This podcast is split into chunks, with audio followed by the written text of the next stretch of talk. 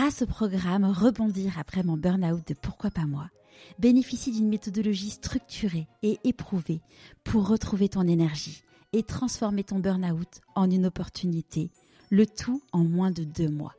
Pour en savoir plus, rendez-vous dans les notes de l'épisode. Très vite, j'ai connu cette espèce d'ascension euh, sociale et financière, on va dire, avec une vie parisienne très très euh, très euh, mouvementée, très riche, c'est pas le terme parce qu'aujourd'hui je l'utilise sur pour qualifier d'autres choses, mais en tout cas une vie très remplie, une vie parisienne très remplie.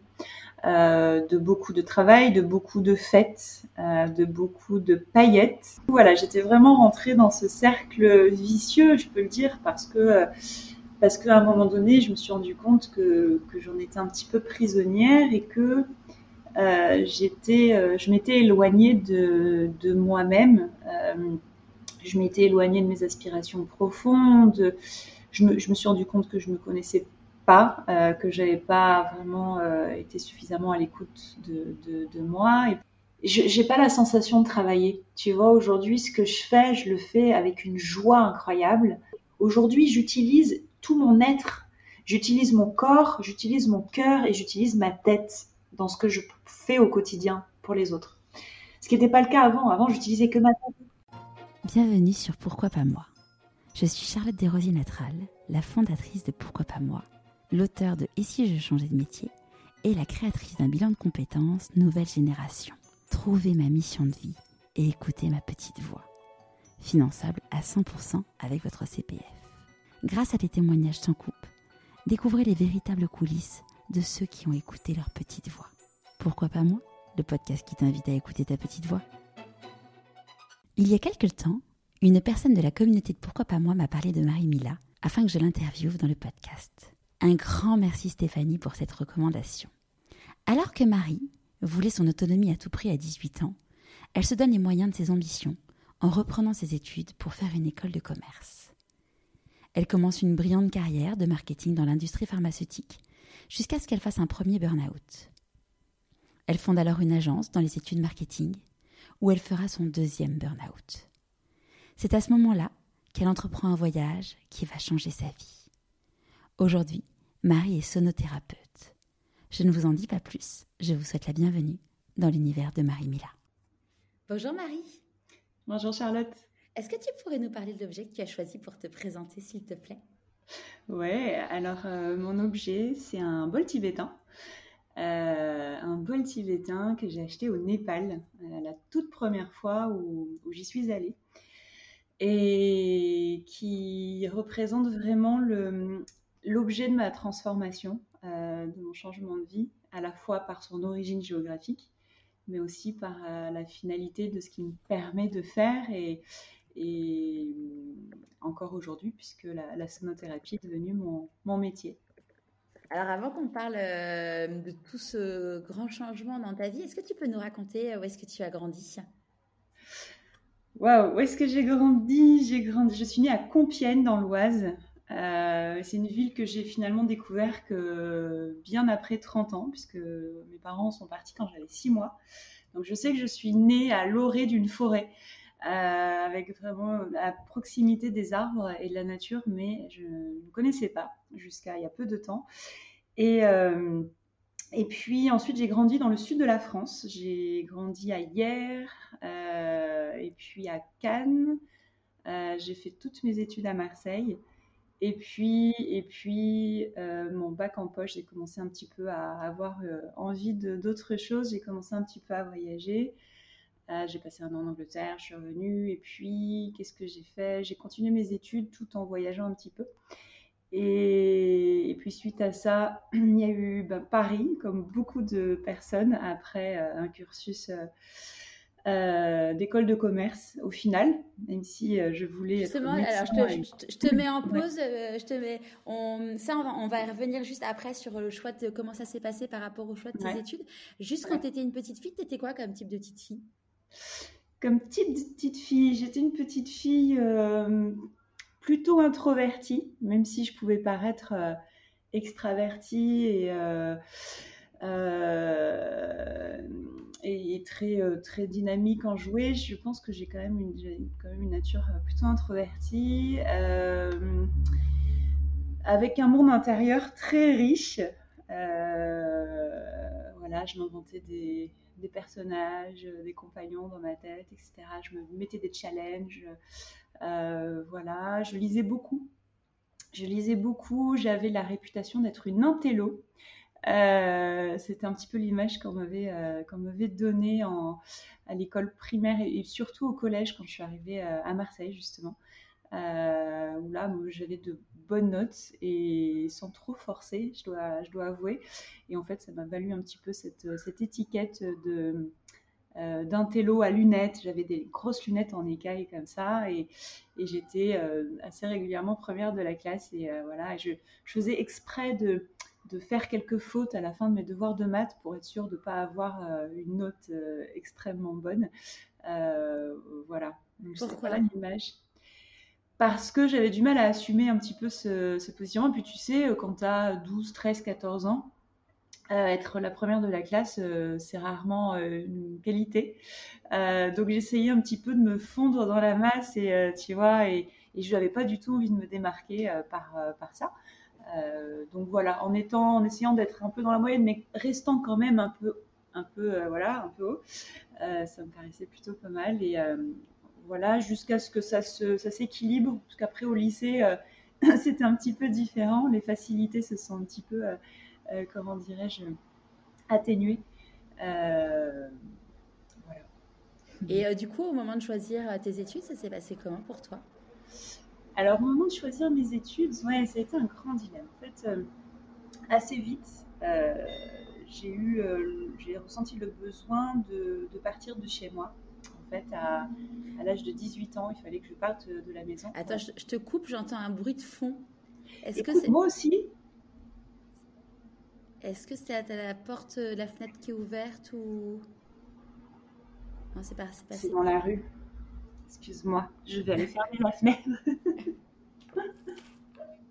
Et oui, j'habite en, j'habite en appartement maintenant, pas en maison. Euh,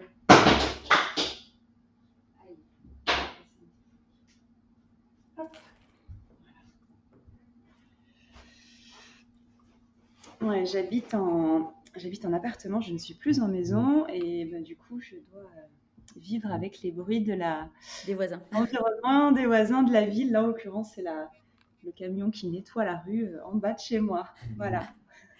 Les petits aléas du direct. Du coup, tu disais que euh, c'était un grand dilemme pour toi le choix de tes études. Ouais, ça a été un grand dilemme parce que à l'âge de 18 ans, j'ai ressenti le besoin viscéral de partir de chez moi. Euh, pour des raisons de famille, des raisons personnelles. Et en fait, euh, voilà, c'était presque vital pour moi de, partir de, la maison. Et, euh, et à, cette, à, cette, époque, depuis très petite, depuis ma, ma, toute jeune adolescence, j'avais envie d'être, de devenir médecin et plus précisément pédopsychiatre. Voilà, c'est vraiment ce que je ressentais à l'intérieur de moi. Et, et en fait, très vite, après le, après le bac, à l'âge de 18 ans, eh bien, euh, je me suis rendu compte que euh, faire médecine en, tout en travaillant à côté, parce qu'en fait, j'avais été obligée de, de, prendre un petit boulot pour payer un loyer et, gagner mon, mon, indépendance, était très compliqué. Médecine et travailler en même temps, euh, voilà, c'est pas simple, surtout les premières années. Donc, je me suis orientée d'abord vers la fac de bio, à Marseille, à, Saint-Charles. Et puis très rapidement, je me suis rendu compte que, euh, bah, c'était pas pour moi. Je me souviens, j'étais en TD, euh, on faisait de la, physique, on était sur les couches de protons. Et, et là, euh, je me disais, mais en fait, qu'est-ce que je vais faire de ça euh, concrètement dans ma vie, mis à part être prof de bio un jour peut-être travailler dans, un laboratoire entre quatre murs derrière un microscope et, et en fait c'est pas pour moi. Donc je, je me suis rendu compte euh, assez rapidement, je crois que ça faisait un mois que j'étais à la fac. J'étais en TD, puis en fait, euh, j'ai décidé de. Je suis partie euh, brutalement en plein milieu du TD. Et, je me suis dit, non, va pas plus loin, tu perds ton temps. Donc, suite à ça, je suis partie un an en Angleterre. Je fais une année de césure voilà, j'ai travaillé, j'étais jeune fille au père, enfin j'ai fait plein de petits boulots en Angleterre pour ne pas perdre mon année et avoir une expérience utile. Et quand je suis revenue, voilà, c'est là où je me suis dit, ben, tu, tu peux pas faire médecine, tu voulais faire médecine, tu vas le regretter toute ta vie. Donc, je me suis inscrite à 19 ans, du coup, en fac de médecine. Et puis là, très rapidement, je me suis confrontée à, la concurrence qu'il peut y avoir la première année en fac de médecine, les écuries, euh, euh et puis euh, et cet esprit de, compétition qui est pas du tout mon esprit.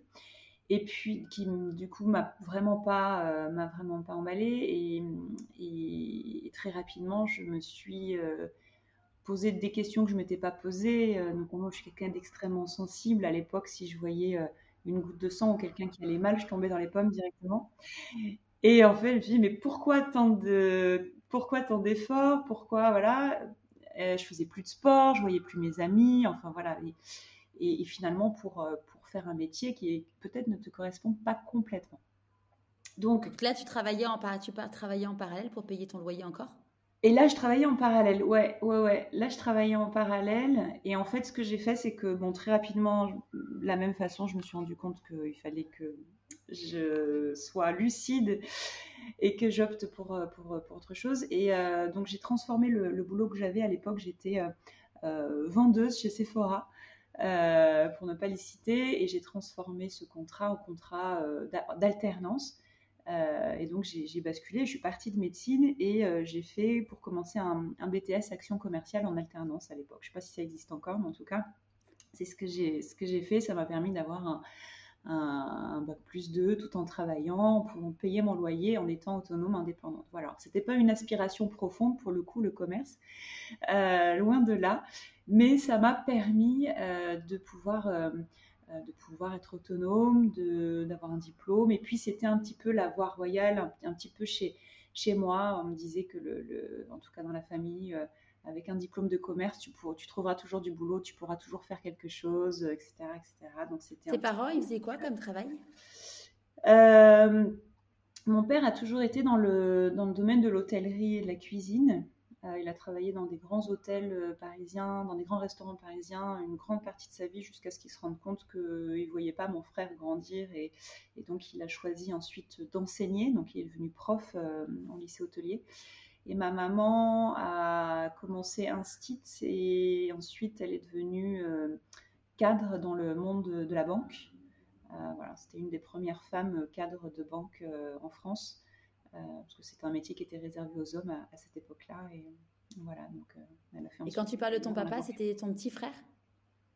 Mon grand frère. Ton grand frère, d'accord. Ouais, ouais, ouais, ouais. Et donc, euh, donc voilà, donc moi j'ai toujours connu mon papa en fait euh, qui travaillant dans le domaine de l'hôtellerie. Ouais. Ok. Donc là, du coup, tu fais ton BTS euh, en alternance. Voilà, je fais mon BTS en alternance et puis je me dis euh, bon, c'est quand même dommage. Tu as peut-être as des possibilités, des facilités au niveau des études. Tu pourrais peut-être continuer un petit peu. Donc là, j'ai passé les, les concours d'entrée en, en école de commerce et j'ai poursuivi mon cursus donc avec euh, Catch Business School, euh, anciennement ESC Marseille, euh, où j'ai euh, voilà où je suis sortie trois ans plus tard avec un, bac plus 5 dans, le commerce. Et là, tu avais pu continuer. L'alternance existait déjà à l'époque? Parce que bon, aujourd'hui maintenant, c'est l'alternance est hyper répandue, mais on a, euh, as quelques, tu dois avoir 2-3 ans de plus que moi, mais à l'époque, l'alternance, c'était quand même euh, quelque chose qui n'existait pas en école de commerce. Non, et pour le coup, comment j'ai fait? Non, j'étais pas en alternance, j'ai fait financer, euh, j'ai fait un emprunt. Okay. J'ai fait un emprunt pour payer euh, l'école, qui en plus était pas donné. Euh, voilà, hein, c'est pas des écoles publiques, donc, euh, et donc j'ai investi sur moi-même et j'ai fait un emprunt euh, à la banque, ouais. Ça t'a pas fait peur? 5 ans. Ça m'a fait un peu peur, oui et non. oui et non, c'était un petit peu comme ouais, comme un, comme une évidence que voilà, il fallait que je me fasse confiance et que je vais réussir à le, à le rembourser. Puis on m'avait tellement euh, mis dans la tête de toute façon qu'avec un diplôme de commerce, euh, je pourrais euh, faire tous les métiers que je voulais et, gagner ma vie que finalement, non, j'ai pas eu plus peur que ça. Et, c'est quelque chose que j'ai répété quelques années après quand j'ai monté ma propre société où là, pour le coup, j'avais pas peur, mais tout le monde autour de moi a, eu extrêmement peur. J'ai fait un, petit emprunt à la banque euh, pour monter ma société. Et, là, oh, mais t'es sûr euh, Tu te rends compte Si jamais ça marchait pas, si tu peux pas rembourser, etc. Donc il y avait plein de petits doigts autour de moi qui me disaient, euh, oh là là, qui me renvoyaient les, les peurs, des peurs extérieures. Et, et puis voilà. Et puis encore une fois, ça s'est passé quand j'ai vendu ma boîte aussi. C'est-à-dire que pour moi, c'était clair, c'était précis. Il fallait que je vende cette société et que je me libère. Et euh, beaucoup de voix à l'extérieur me disaient Mais t'es sûr, ta société marche super bien, euh, tu, devrais être super fier de ce que tu as créé, euh, quand même, t'es sûr que tu veux pas la garder, etc. Donc ça me faisait beaucoup de brouhaha dans la tête. Et voilà, j'ai fini par la vendre et, m'en libérer, changer de vie. Mais, voilà, je crois que il faut essayer d'écouter sa petite voix intérieure et, se faire confiance. Mm. Ça, c'est sûr. Et donc là, du coup, tu fais l'école de commerce. Euh, en, à la fin de cette école de commerce, c'est quoi, du coup, tes, tes, projets? À la fin d'école de commerce, projet, c'est travailler, travailler, travailler, gagner sa vie aussi, hein, parce que, parce que j'avais un emprunt à rembourser, du coup. Donc là, je, je vais à Paris. Euh, je vais à Paris, premier stage dans l'industrie pharmaceutique, donc qui était un domaine qui euh, alliait à la fois le commerce et également le, le, côté euh, plus scientifique et médical. Donc ça me donnait la sensation de renouer un petit peu avec mes aspirations profondes de, de médecin. Et donc, euh, et donc je, je, me lance dans l'industrie pharmaceutique, un premier stage chez Sanofi Saint-Elabo à l'époque, avant la fusion avec Aventis. Et puis, euh, et puis de là, je, je commence un, chemin, euh, je ne sais pas si on peut dire une carrière, parce que ça n'a pas duré longtemps, ça a duré six ans, mais je commence en tout cas un cheminement dans cette industrie et je change dans société presque, pas tous les six mois, mais tous les, presque tous les ans. Euh, à chaque fois, j'ai une, j'ai une société qui vient me chercher un autre poste, euh, encore une autre, etc. J'étais dans une ascension sociale et financière incroyable à mon âge à chaque fois que je changeais d'entreprise, je prenais 10 ou 15% de salaire euh, supplémentaire. Donc euh, je me suis retrouvée très vite à 28 ans avec des responsabilités assez rares pour quelqu'un de mon âge, une voiture de fonction intérieure cuir décapotable, un bureau euh, avenue Pierre Ier de Serbie dans le 8e, enfin etc. Et en fait, très vite, j'ai connu cette espèce d'ascension sociale et financière, on va dire, avec une vie parisienne très très euh, très euh, mouvementé, très euh, riche, c'est pas le terme, parce qu'aujourd'hui je l'utilise pour qualifier d'autres choses, mais en tout cas une vie très remplie, une vie parisienne très remplie, euh, de beaucoup de travail, de beaucoup de fêtes, euh, de beaucoup de paillettes, euh, de beaucoup de découvertes aussi, de rencontres. et voilà, donc ça a été six années comme ça de euh, d'une vie euh, hyper active hyper active où je suis rentrée dans une espèce d'engrenage aussi de, consommation parce, parce que ça va avec. Euh, donc voilà, pour, pour aller travailler, pour faire la fête, eh bien, euh, faut pas être habillé n'importe comment, on roule pas avec n'importe quelle voiture, euh, on boit pas n'importe quel champagne, etc., etc. Et, on n'habite pas dans n'importe quel quartier. Exactement, voilà, exactement. Donc, euh, donc du coup, voilà, j'étais vraiment rentrée dans ce cercle vicieux, je peux le dire, parce que parce qu'à un moment donné, je me suis rendu compte que, que j'en étais un petit peu prisonnière et que euh, j'étais, euh, je m'étais éloignée de, de moi-même. Euh, je m'étais éloignée de mes aspirations profondes.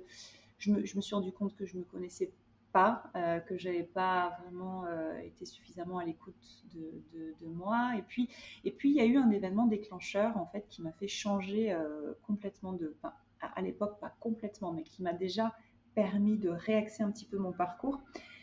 Ça a été deux choses en fait en, parallèle. Il y a eu un, séminaire.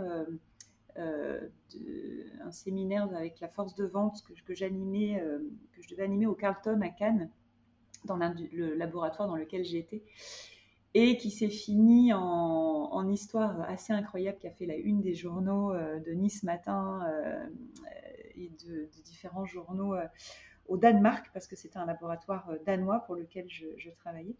Et euh, bon, il y avait eu toute une histoire. La force de vente s'était un peu rebellée contre la direction et, Et la directrice qu'on avait à l'époque, qui m'avait embauchée d'ailleurs, qui m'avait récupéré d'un autre labo où elle me connaissait, enfin bref, c'est un petit peu euh, Meryl Streep dans Le Diable s'habille en Prada.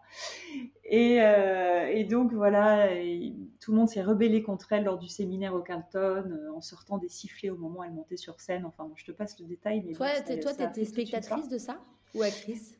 Moi, j'étais bah, j'étais entre les deux, c'est-à-dire que moi, à l'époque, j'étais directrice marketing euh, et, donc j'avais travaillé euh, nuit et jour sur, un, sur 45 minutes de plénière euh, avec tous les délégués médicaux. Je faisais monter des grands pontes en neurologie. À l'époque, je travaillais en, en, neurologie. Je faisais venir des, des, grands médecins très connus que je faisais monter sur scène. je faisais venir les directeurs régionaux, etc. Il y avait un film qu'on avait fait. Il y avait toute une mise en scène sur la thématique du bateau. Et et 45 minutes de show en fait qui était euh, préparé depuis extrêmement longtemps avec beaucoup de travail, beaucoup d'énergie derrière, etc. Et donc euh, quelque part je me réjouissais de pouvoir euh, vivre et offrir ce moment très vibrant, très vibratoire aux gens et et en fait, tout s'est écroulé en l'espace de quelques secondes quand les délégués médicaux se sont mis à siffler la directrice quand elle est montée sur, sur scène. Et là, euh, réunion de crise euh, avec tout le comité de direction dont, je faisais partie, on annule, euh, on annule le séminaire et on demande à toute la force de vente de rentrer chez elle par ses propres moyens. Donc ça a fini en révolution, en petite révolution française sur le trottoir en face du Carlton, sur la croisette, avec des hygiaphones, enfin dans toute une histoire. Et donc tout ce travail que j'avais préparé, que j'avais fait, eh bien tout, tout est tombé à l'eau euh, en espace de quelques secondes. Et c'est un petit peu comme quand on prépare un show, un spectacle euh, de théâtre, un concert ou un, show quel qu'il soit, qu'on y met énormément d'énergie, qu'on prépare avec beaucoup de cœur, avec beaucoup d'attention, puis qu'en fait ça n'a pas lieu parce qu'il y a un événement X, Y ou Z, et voilà. Et donc suite à ça, j'ai fait un, j'ai fait un, premier burn-out, euh, un premier burn-out où euh, rentré à Paris, je je, ne trouvais plus de sens en fait à ce que je faisais. Et je me souviens quand je suis rentrée là dans ce fameux grand bureau avenue Pierre Premier de Servi, dans mon fauteuil en, cuir comme ça, euh, à regarder mes emails, je n'arrivais plus à, lire mes emails. C'est-à-dire qu'en fait, je, je, lisais dans le vide et mon cerveau n'arrivait plus à, à comprendre ce que je lisais. C'est-à-dire que j'avais complètement débranché. C'était non. Mon corps était en train de me dire stop. Il faut arrêter ça. Euh, c'est plus possible, c'est plus ta vie. Donc, euh, j'ai pas eu le choix en fait. Hein. C'était un mécanisme inconscient, ça je l'ai compris qu'après. Euh, un mécanisme inconscient qui m'invitait, qui c'était même plus que m'inviter. c'était même plus voilà, c'est même plus de l'invitation, c'est c'est voilà. on là, stop. C'est ça, exactement. Et donc il a fallu que je change quelque chose. Donc j'ai quitté cette industrie à ce moment-là. Et puis en parallèle, il y a eu toute une histoire aussi avec ma maman qui, qui a eu de, gros effets secondaires suite à la prise d'un médicament dont j'avais la charge à ce moment-là, qui est, c'est quand même juste incroyable. Je vous passe l'histoire parce que c'est Dallas et qu'en plus c'est une histoire assez personnelle, mais euh, ça a vraiment contribué à, précipiter mon, départ très rapide de cette industrie, avec en plus la conscience euh, de ce qui s'y passe dans cette industrie pharmaceutique. Alors, je ne parle pas de tous les labos, je peux juste témoigner de ceux dans lesquels je suis passée et j'ai travaillé dans quatre laboratoires différents. Mais je peux vous dire que le, marketing et la façon de fonctionner, ce que les choses sont dites et, les choses que j'ai pu écrire aussi, enfin, sont, sont pas toujours très justes. Et en tout cas, la, la finalité, euh, voilà, on ne se leurre pas, la finalité est toujours la même, ça reste des entreprises. Et la finalité, c'est l'argent. Voilà, c'est prescrire plus, vendre plus. Et quand il s'agit de santé et quand il s'agit de molécules euh, qui ont un impact euh, euh, indéniable sur la santé, ben, on ne peut pas faire n'importe quoi. Hein. C'est là où je me suis rendu compte que, que, ouais, ce marketing de la santé, il y a beaucoup de, dérives et on ne vend pas des shampoings ou des boîtes de petits pois. Ce n'est pas un marketing anodin.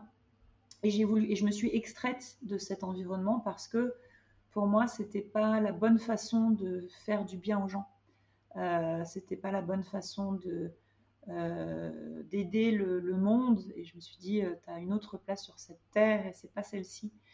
alors, je ne dénigre pas du tout l'industrie pharmaceutique. Je ne fais pas partie de ces gens qui disent il ne faut faire que des thérapies alternatives et on abandonne la, médecine moderne. Je fais plutôt partie des gens qui disent réconcilions la vision moderne, entre guillemets, et la, médecine moderne, et puis euh, des pratiques plus ancestrales, plus holistiques. Réconcilions, pardon, j'attrape un tu froid. Euh, réconcilions la, prise en charge de, la tête et du corps, euh, prenant conscience que l'un et l'autre ne sont pas séparés. Prenez conscience, prenons conscience qu'il existe un corps physique, qu'il existe aussi un corps émotionnel, un corps psychique, un corps énergétique, un corps spirituel, et que tout ça est lié et on n'est pas euh, de la tuyauterie d'un côté euh, et un cerveau de l'autre. C'est pas vrai. Donc, euh, soigner un problème cardiaque, eh bien, demanderait de s'interroger aussi sur le, passé, les émotions que vit la personne, son mode de vie, etc., etc. Enfin bref, je, je, dérive un petit peu, mais mais en tout cas, voilà, j'ai eu ce besoin de sortir de cette industrie-là et, et comme c'était difficile de le faire de façon consciente. Je crois que mon corps m'a juste euh, dit à un moment donné, euh, voilà, on, lâche, on passe à autre chose et stop, exactement. Et du coup, quand tu as fait ton burn-out, tu as été, euh, as été arrêtée? J'ai été un petit peu arrêtée, ouais. Et puis c'est à ce moment-là, en fait, où j'ai demandé à... Je, je voulais partir, clairement. À l'époque, la rupture conventionnelle n'existait pas. Et j'étais à deux doigts de poser ma démission, en fait, et d'arrêter du jour au lendemain. Et à l'époque, mon, compagnon m'avait dit surtout pas, surtout pas, ne fais pas cette erreur, ne démissionne pas parce que tu n'auras le droit à rien. Et moi, à l'époque, j'avais un égo surdimensionné. De toute façon, j'ai besoin de personne. Et puis, jamais je serai au chômage, jamais de ma vie. Tu m'entends? Jamais, jamais. Bon, bref. Il a quand même eu raison de, moi. Et, euh, et, il a eu raison pour le coup d'insister un petit peu. Et donc, je n'ai pas démissionné j'ai négocié un licenciement. Mais ça a été très très compliqué parce que euh, on me disait, bah, écoute euh, Marie, écoutez Marie, on n'a rien à vous reprocher, on ne peut pas vous licencier. On n'a rien à vous, on rien à vous reprocher, ce serait pas légal, c'est pas possible. Donc ça a été très compliqué, mais j'ai fini par être licenciée. Avoir du coup, et merci la France, parce qu'on ne le dit pas assez souvent, mais avoir du coup un an et demi à peu près sereine financièrement devant moi. Et euh, voilà, l'erreur que j'ai faite, c'est que plutôt que de prendre le temps de respirer dans ce qui m'était arrivé, de me remettre sur pied, de me poser les bonnes questions, ou, justement d'arrêter de m'en poser et de suivre les élans de mon cœur, eh ben, j'ai tout de suite rebondi en créant une entreprise.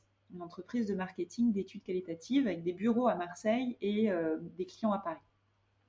Et en fait, je me suis remise tout de suite tête baissée dans la création d'un nouveau projet la peur du vide, je pense, la peur de financière, de ne pas avoir un, de ne pas avoir de, revenus. Et donc, je, du coup, là, tu déménages, euh, tu déménages à Marseille? Je déménage à Marseille moitié du temps. À l'époque, mon compagnon était moitié dans le sud, moitié à Paris. Et là, du coup, je me dis, ben voilà, c'est sûrement le moment d'être plutôt basé dans le sud, avec un pied-à-terre à Paris, de faire l'inverse euh, voilà. Et donc, euh, donc c'est ce qu'on a fait. Euh, bon, malheureusement, la relation s'est arrêtée, donc ça a été un gros traumatisme dans, ma vie. mais bon, j'avais 28, 28, 29. J'ai créé ma société à 28 ans et, ma relation s'est arrêtée un an après, donc à 29 ans. Donc là, je me suis retrouvée avec une entreprise qui avait un an. Euh, un loyer important à Marseille, alors avec un superbe appartement incroyable, avec une vue incroyable sur la mer. Mais euh, voilà, donc il fallait assumer tout ça. Et, euh, donc, bah, j'ai foncé, j'ai travaillé à fond, j'ai développé cette boîte qui a fonctionné, qui a fonctionné assez rapidement. J'ai pu embaucher une personne, une deuxième personne. j'ai pu me payer un salaire correct.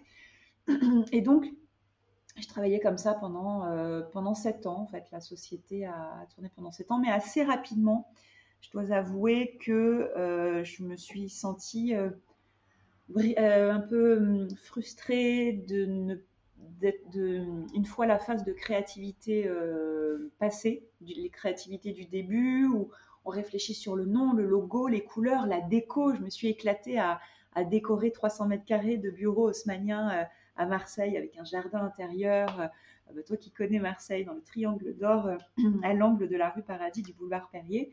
Et donc j'avais 300 mètres carrés avec un, parquet incroyable, des moulures au plafond.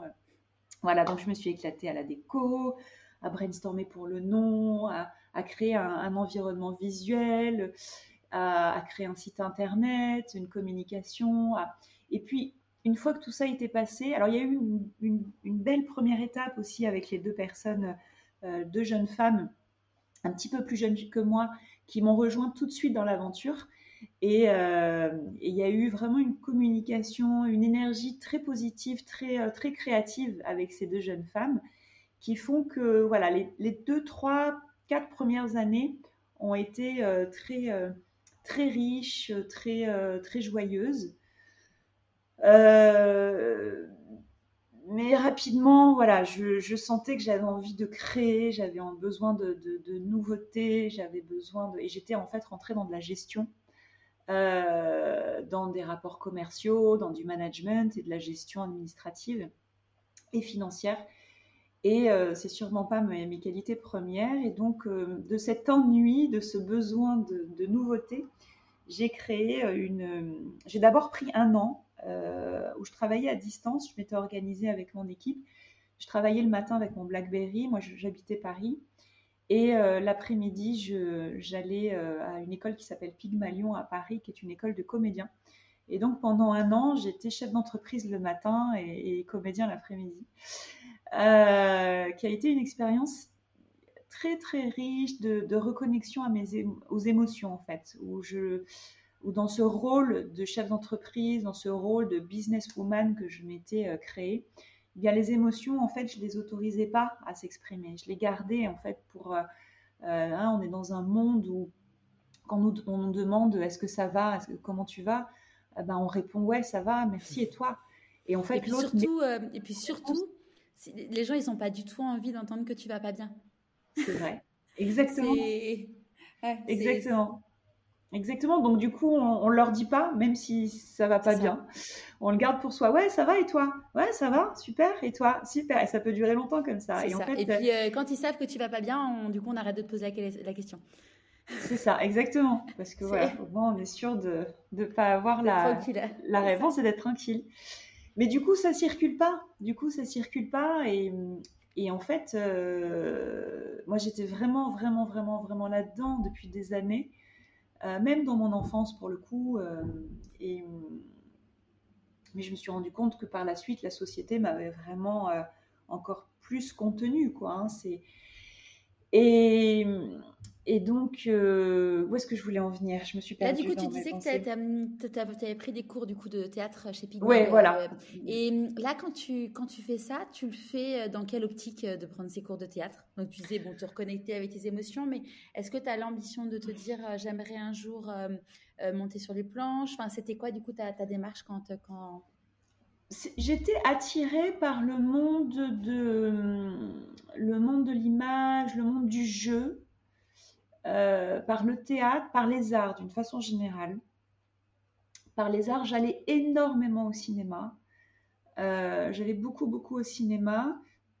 Et je crois que finalement, c'était seulement au cinéma que je m'autorisais à laisser circuler les émotions. Euh, je m'autorisais dans une salle noire à pleurer. Je m'autorisais à, rire à chaudes larmes. Je m'autorisais à, à, frissonner de peur, je m'autorisais à, vivre, à laisser vivre mes émotions dans une salle noire. Chose que je ne faisais pas dans ma vie euh, de tous les jours. Et, je crois que c'était un besoin d'aller explorer en fait ce, monde-là, ce monde de la création, ce monde où finalement c'est par l'émotion qu'on on communique. Un comédien qui joue dans un film, un, un chanteur aussi, eh bien c'est par l'émotion qui circule qu'il va pouvoir aller toucher l'autre. Et du coup, ça nous sort de ce monde. Tu me permets, et de se toucher soi-même. Et de se toucher soi-même aussi, d'aller toucher, faire vibrer des cordes à l'intérieur de soi. Euh. Et, et, du coup, on sort de ce monde de robots euh, dans lequel, moi en tout cas, je baignais, dans lequel je vivais. et j'étais très attirée par ce monde du cinéma. Donc à l'époque, j'allais très souvent à Paris, dans le 6e, voir des films. Et j'ai eu ce, besoin d'aller moi-même explorer ce, monde-là. Donc Pygmalion, qui est une, école de, cinéma, c'est pas pas tant théâtre, euh, c'est vraiment c'est cinéma et caméra. Et là, j'ai vécu une année assez incroyable où j'ai ouvert des portes, je me suis autorisée à, à pleurer en public. Euh, j'ai joué pour la première fois de ma vie devant euh, une cinquantaine de personnes une scène de séparation sur le quai d'une gare en temps de guerre et, et j'ai pleuré. J'étais sur les genoux, je pleurais, etc. Et les autres me disaient mais comment tu arrives à faire ça? Et en fait c'était c'était euh, toute une des vibrations de mon enfance, parce que je ne t'ai pas raconté mon histoire, mais j'ai eu une enfance pas très, pas très rose. Voilà, si je devais mettre une couleur euh, sur mon enfance, ce serait gris, euh, gris noir, tu vois. Et donc, du coup, j'avais beaucoup d'émotions qui n'avaient pas circulé de l'enfance. Et ça a été une façon aussi pour moi, le cinéma, de, de faire sortir et de faire circuler ces émotions qui étaient stockées à l'intérieur de moi et qui ne demandaient qu'à sortir.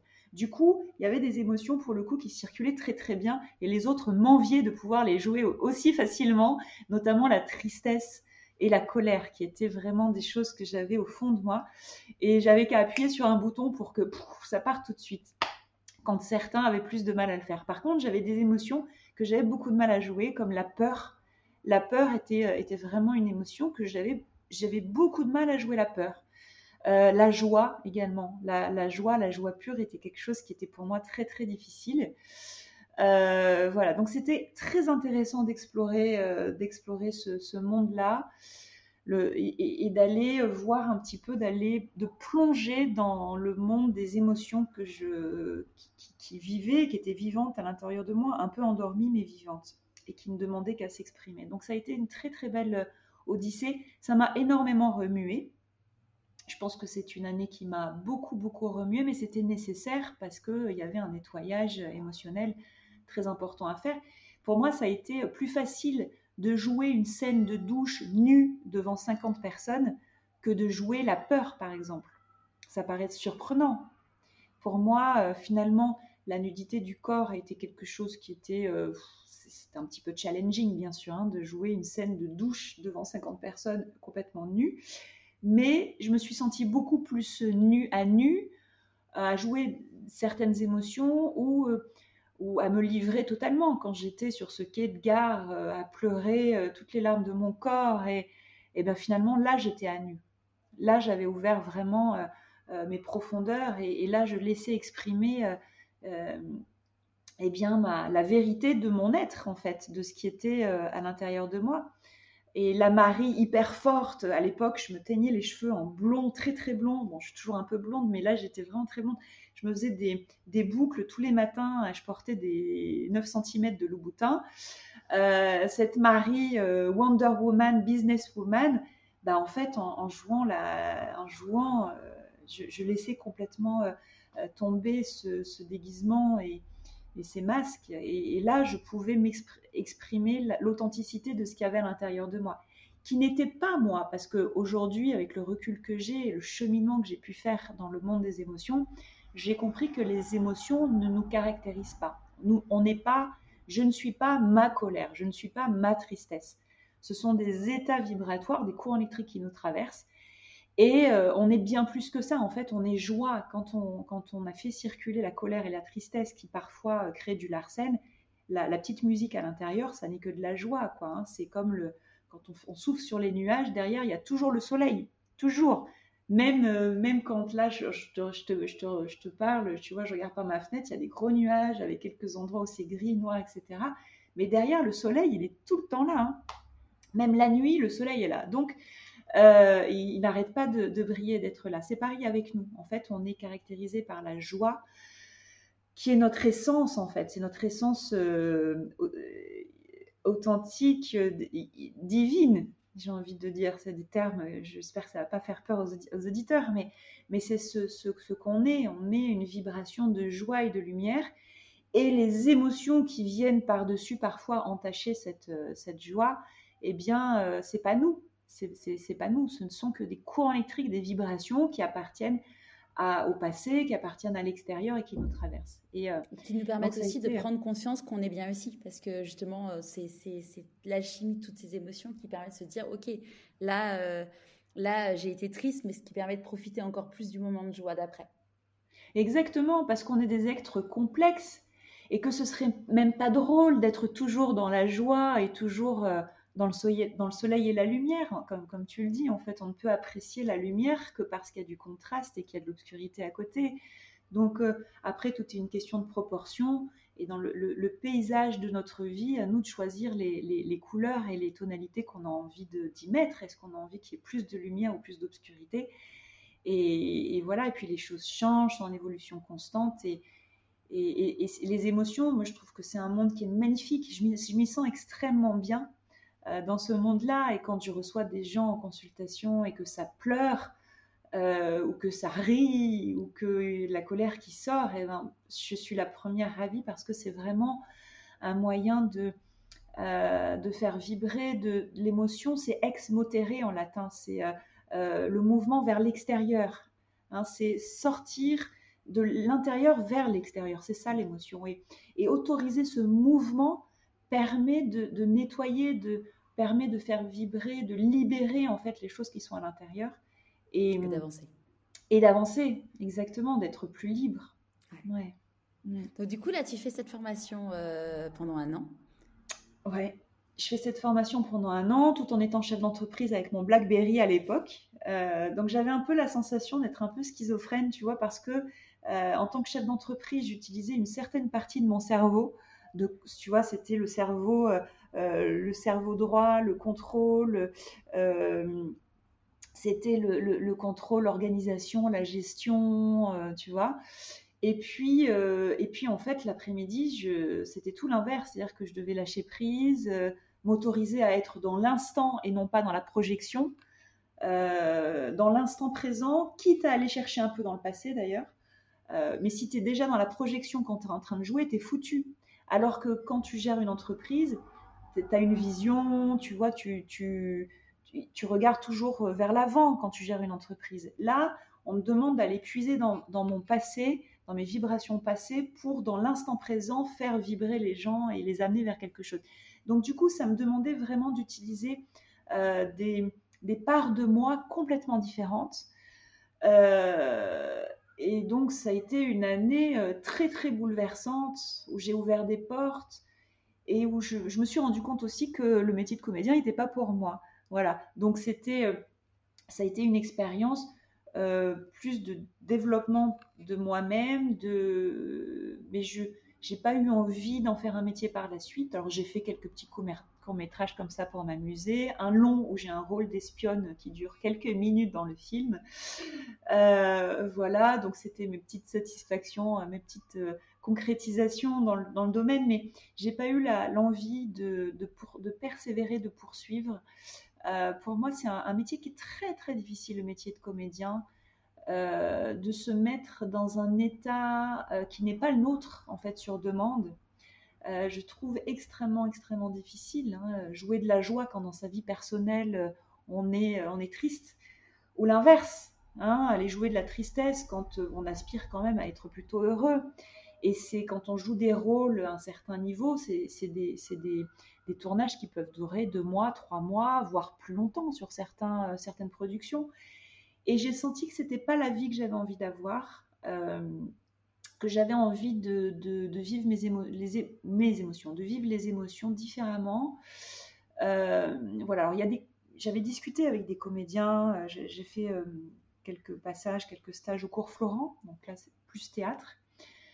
Et j'avais discuté avec certains comédiens qui me disaient oui, il y a des techniques hein, pour euh, séparer euh, les choses de ce qu'on joue et, dans son quotidien, dans sa vie. C'est vrai quand on va jouer euh, un rôle sur scène tous les soirs, c'est voilà, c'est extrêmement éprouvant hein, quand on y pense. Selon le, le rôle, j'ai un, ami un ami canadien qui, qui est à, Barcelone, qui est, qui est comédien, qui jouait le rôle d'Hitler et tous les soirs, pendant un mois et demi, pas tous les soirs, mais euh, trois, quatre fois par semaine, il, jouait le rôle d'Hitler. Euh, c'est voilà, c'est remuant, c'est remuant dans, dans, sa vie au quotidien. Donc lui, ça, ça l'a extrêmement, euh, euh, ça lui a fait sortir, toucher des choses à l'intérieur, mais mais dans, son, dans le quotidien, dans sa vie personnelle, c'est euh, quelque chose de, de, très très remuant. Donc voilà, donc je me suis rendu compte que c'était pas un métier pour moi. Par la suite, j'ai fait quelques petites expériences dans la production, toujours en ayant ma société. À l'époque, je m'étais organisée, j'avais une, équipe en place qui était très autonome et du coup, je gérais l'administratif et puis toutes les choses compliquées de, de ma société ou les relations commerciales un peu complexes. Je gérais tout ça à distance mais j'avais plus besoin d'être physiquement euh, sur, euh, sur le lieu de l'entreprise. Donc j'ai pu me permettre des choses assez intéressantes tout en ayant mon entreprise. Et à l'époque, j'avais fait euh, un petit peu de production de clips de musique.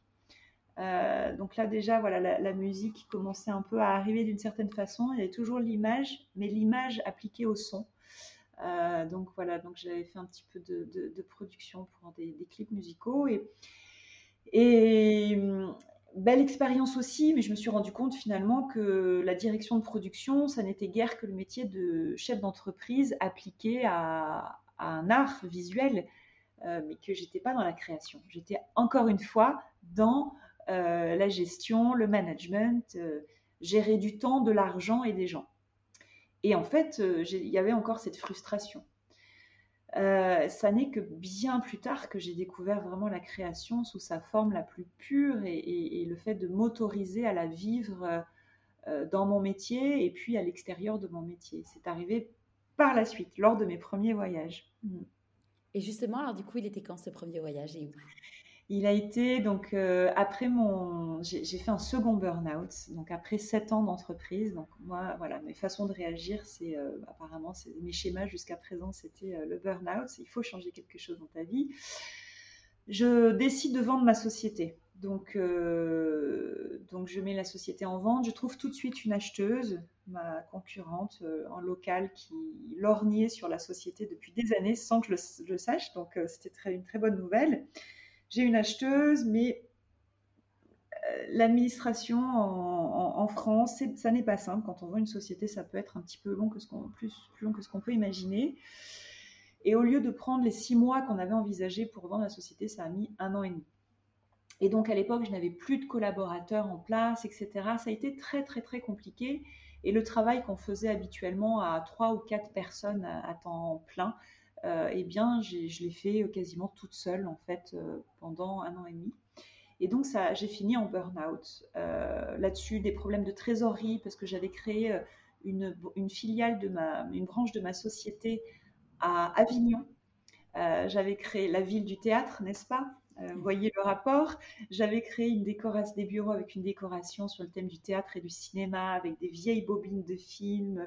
Voilà, donc je m'étais là encore amusée, je m'étais fait plaisir euh, d'un point de vue créatif, mais d'un point de vue euh, purement business, euh, en fait, j'avais un peu cannibalisé l'activité de la première société. Bref, je vous passe le détail, mais du coup, difficile d'un point de vue de la trésorerie. Je faisais un très bon chiffre d'affaires qui avait un peu augmenté, mais les charges fixes que je m'étais rajoutées, en fait, ne me, me permettaient pas de couvrir tout. Enfin bref, donc tout est devenu un petit peu compliqué. Et donc la vente de la société s'est passée un peu dans la, dans la douleur, je dois dire, parce que plus de trésorerie, euh, etc., plus de collaboratrices, un travail mais par-dessus la tête. Et donc ça a été, ça a été assez compliqué. J'ai fini sur les genoux, j'ai donc fini par vendre la société.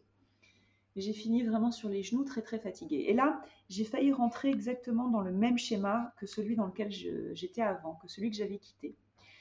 Et je me suis vue en fait reprendre des bureaux cette fois-ci à Paris, recommencer à travailler euh, dans le marketing, dans les études qualitatives. Et là, euh, sans prendre de vacances, sans faire de break, euh, je me souviens, mon père et mon frère, je les avais en stéréo l'un et l'autre, qui me disaient, bon ben voilà, maintenant que tu as vendu ta société, qu'est-ce que tu vas faire? Mais tu te rends compte? C'est quoi la suite? C'est quoi la suite? J'avais pas pris une semaine de vacances entre les deux, quoi. Et donc, sous la pression de ces voix extérieures, je me suis mise à, reproduire un peu le même schéma que j'avais quitté. Euh, et euh, le déclic, ça a été deux choses. Je me souviens, j'étais à Paris et puis je, euh, je travaillais sur un, sur un dossier pour L'Oréal, sur une étude pour L'Oréal. Et puis, à quelques heures de rendre mon dossier, la personne en charge de l'étude m'appelle et me dit voilà, il faudrait que tu, il faudrait que tu complètes avec telle et telle chose, etc. Et donc, j'ai dû passer une nuit entière supplémentaire sur le rapport que je devais rendre. Et, à 9h du matin, après avoir passé une nuit blanche sur mon rapport, j'envoie le rapport et puis là, je me rends compte que j'avais mal au ventre, que j'étais fatiguée, que j'avais passé la nuit entière. Je vois l'heure, 9h du matin. Et j'étais encore en burn-out, hein, très clairement. Pas, je pense que j'étais, j'étais pas sortie. C'est pas parce que j'avais vendu ma boîte que je m'étais réparée pour le coup. Donc j'étais physiquement, moralement, vraiment dans un état très affaibli. Et il y a eu un autre épisode euh, où j'allais, j'avais rendez-vous pour un nouveau client une pierre premier de Serbie dans le, non pardon, rue Lincoln dans le 8e. Et, donc ce nouveau client, je, m'habille le matin, j'enfile un, premier talon et puis je mets un deuxième talon et alors là sciatique, un truc de fou. Euh, et j'avais 30 et quelques années à l'époque et 35 ans et je me sentais vraiment comme une grand-mère de 90 ans, quoi. Vraiment, je ne pouvais plus marcher, je pouvais plus, euh, j'avais extrêmement mal. Et je serre les dents, je vais quand même à mon rendez-vous. Je fais le rendez-vous, tout sourire, j'arrive à, faire euh, comme si de rien n'était. Et puis je pars du rendez-vous, je prends le taxi, je rentre chez moi et là je m'écroule, je reste allongée sur mon lit pendant trois jours. Impossible de mettre le pied au sol. Et là, je me dis, bon, il faut vraiment faire quelque chose. Euh, mon corps était en train de me parler, mon corps était en train de me dire, arrête de mettre ton costume de businesswoman, arrête de courir, maintenant c'est stop. Pose-toi et change quelque chose dans ta vie. Donc j'ai pas le choix. Tu avais la conscience euh, d'être en burn-out ou, tu sais, enfin, est-ce que tu avais le mot euh, qui avait été diagnostiqué à cette époque-là ou? Non, non. Ouais, c'est après coup.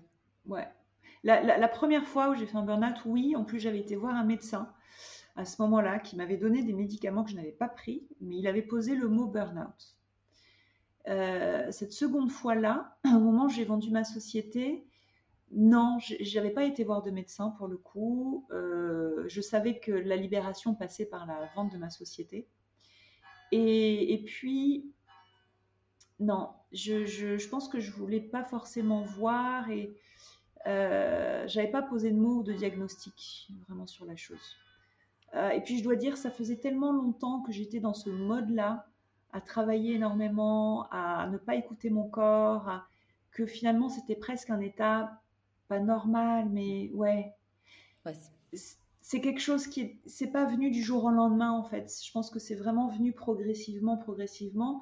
Et j'ai quelque part sur la je pense, les deux dernières années, euh, j'ai appris à vivre un peu avec. Euh, j'ai un peu appris à vivre avec et, il fallait de toute façon que je tienne bon, j'avais pas le choix, il fallait vendre cette société et puis alors après quand je l'ai eu vendue, il fallait que je me recrée tout de suite un statut, une activité, etc. etc.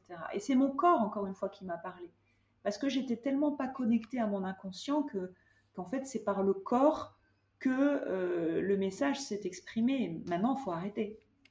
Donc, et c'est qu'après que j'ai compris ces signaux, parce que je t'avoue que quand je me suis retrouvée bloquée au lit avec une sciatique, la seule chose à laquelle je pensais, c'est ah là là, je peux pas faire ça, je peux pas faire ça, ça fait mal, ça fait mal, mais à aucun moment je me disais c'est un message de ton corps qui te parle, qui te demande d'arrêter, de changer de trajectoire. Bon, j'ai compris après. Et donc, suite à, ce, à cet épisode-là, je me dis quand même, tu pourrais prendre des vacances.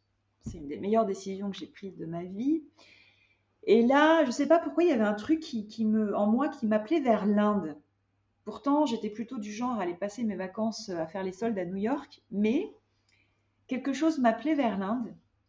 Et euh, mais une grosse peur aussi. Et puis alors partir seule en voyage de surcroît en Inde, c'était vraiment quelque chose d'impensable pour moi. J'avais jamais voyagé seule. J'étais toujours accompagnée de mon compagnon et là, par voyager seule et en plus en Inde, était assez difficile. Et je me retrouve à, discuter au téléphone avec une amie qui avait fait le tour du monde en sac à dos à deux nanas. Et puis elle avait, fini son voyage toute seule. Et je discute avec elle et elle me dit Ah, mais t'as envie d'aller en Inde? Écoute, je comprends que ça puisse t'impressionner un peu au départ. Euh, tu pourrais aller au Népal, qui est un plus petit pays, c'est juste à côté, ça y ressemble, mais les gens sont beaucoup plus doux et c'est très sécure. Là-bas, tu ne risques absolument rien. C'est les gens les plus gentils que j'ai rencontrés dans mon voyage. Et là, je me suis, ça a vraiment fait tilt. Je pense que le fait qu'elle me rassure sur le fait que je ne risquais rien dans ce pays a été un déclencheur. Je regarde sur Internet, je tape Népal sur Google et là, je tombe sur la chaîne des Himalayas euh, en photo. Et je me dis, mais waouh, il faut que j'aille marcher là-bas. C'est vraiment venu comme ça. C'est vraiment venu un, un, appel qui venait de je ne sais où parce que je n'avais jamais foutu les pieds en montagne de ma vie avant, peut-être aller pour une journée ou deux et encore en râlant parce que la rando c'était pas mon truc. Et là, je sais pas, c'est un appel de mon corps. J'avais une sciatique hein, quand même, hein. mais mon corps me disait il faut aller marcher là. Je regarde partir marcher Népal, trek Népal. Et là, je tombe sur un voyage qui, était organisé et où on, partait à cinq personnes pour euh, marcher, faire le, tour des Annapurna, le camp de base des Annapurna, sur dix jours.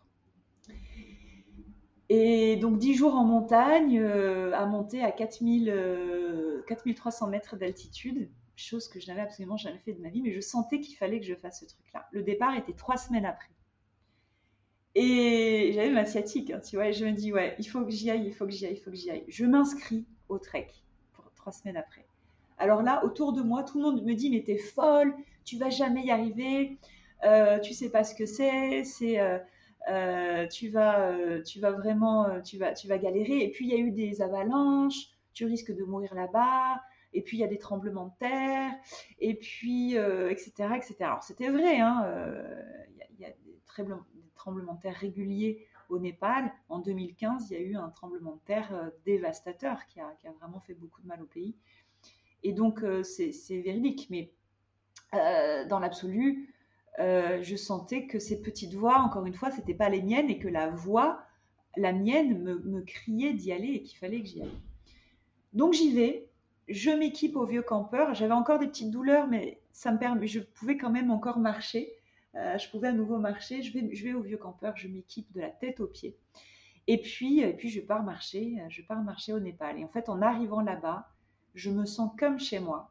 Une espèce de sensation de, me retrouver à la maison, de me déposer en...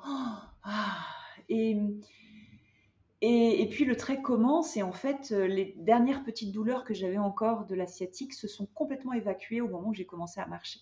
C'était vraiment le médicament que mon corps attendait pour évacuer cette sciatique. J'avais besoin de me brancher, de me connecter à la terre. Et à partir du moment où j'ai mis, les pieds en montagne, la douleur est descendu dans la terre et, j'ai été tranquille. J'ai pu marcher pendant 10 jours. On marchait entre 6 et 8 heures par jour. En montée, évidemment, parce qu'on est passé de 1800 mètres à, 4300 mètres d'altitude, donc euh, ça grimpe, évidemment. Et je dis pas que ça a été facile. Les trois premiers jours, voilà, ont été un petit peu, euh, un petit peu physiques pour moi, le temps de se mettre en route, de lancer la machine. Mais quel bonheur, quelle joie quelle joie de marcher dans ces montagnes, de me reconnecter au souffle, de me reconnecter à mon corps, euh, de me connecter à l'énergie de ces gens des montagnes qui rayonnent de joie. Quoi. C'est des gens qui n'ont rien. Tu as des petites mamies à 3000, qui habitent à 2500 mètres d'altitude, tu sais, qui ont les rides de la joie euh, sur leur visage, des yeux qui pétillent. Alors elles sont tordues, elles ont porté des choses, des fardeaux toute leur vie. Elles sont... Euh, euh, tu vois, c'est des gens qui ont rien, c'est des gens qui vivent dans, la misère la plus totale, mais qui sont dans la joie. C'est quand même juste incroyable. Et pour moi, ça a été, euh, ça a été vraiment une, une leçon de vie, mais dingue, une leçon de vie. Et énergétiquement, il y a vraiment quelque chose qui s'est passé dans mon cœur. Quoi. C'est paf, il y a une, une ouverture au contact de ces gens.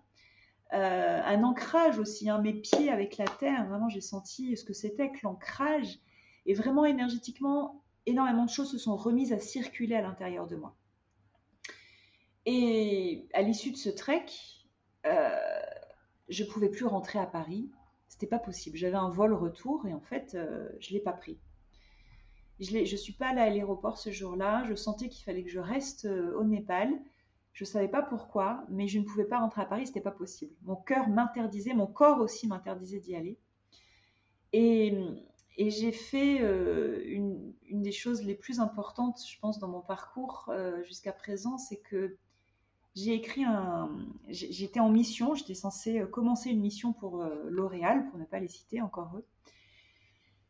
Et je me souviendrai toujours du moment où j'ai écrit euh, le mail disant écoutez les gars, euh, trouvez quelqu'un d'autre parce que ben, moi je prolonge mes, mes vacances au Népal, je ne vais pas rentrer.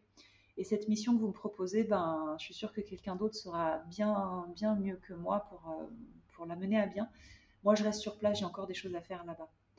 Ça m'a coûté d'écrire ce mail, ça m'a coûté de l'envoyer, mais je me suis tellement sentie libérée après. Euh, que voilà, ça a été derrière euh, l'ouverture vers un nouveau monde et une nouvelle vie qui a clairement commencé à ce moment-là, après ce trek. Et là, je me suis, je me suis dit, ben, je reste le temps que je sens que j'en ai envie, que j'en ai besoin. Et hum, le guide qui nous avait guidés pendant le, trek m'avait parlé d'une retraite bouddhiste, euh, d'une retraite dans des monastères bouddhistes qu'on peut faire au Népal.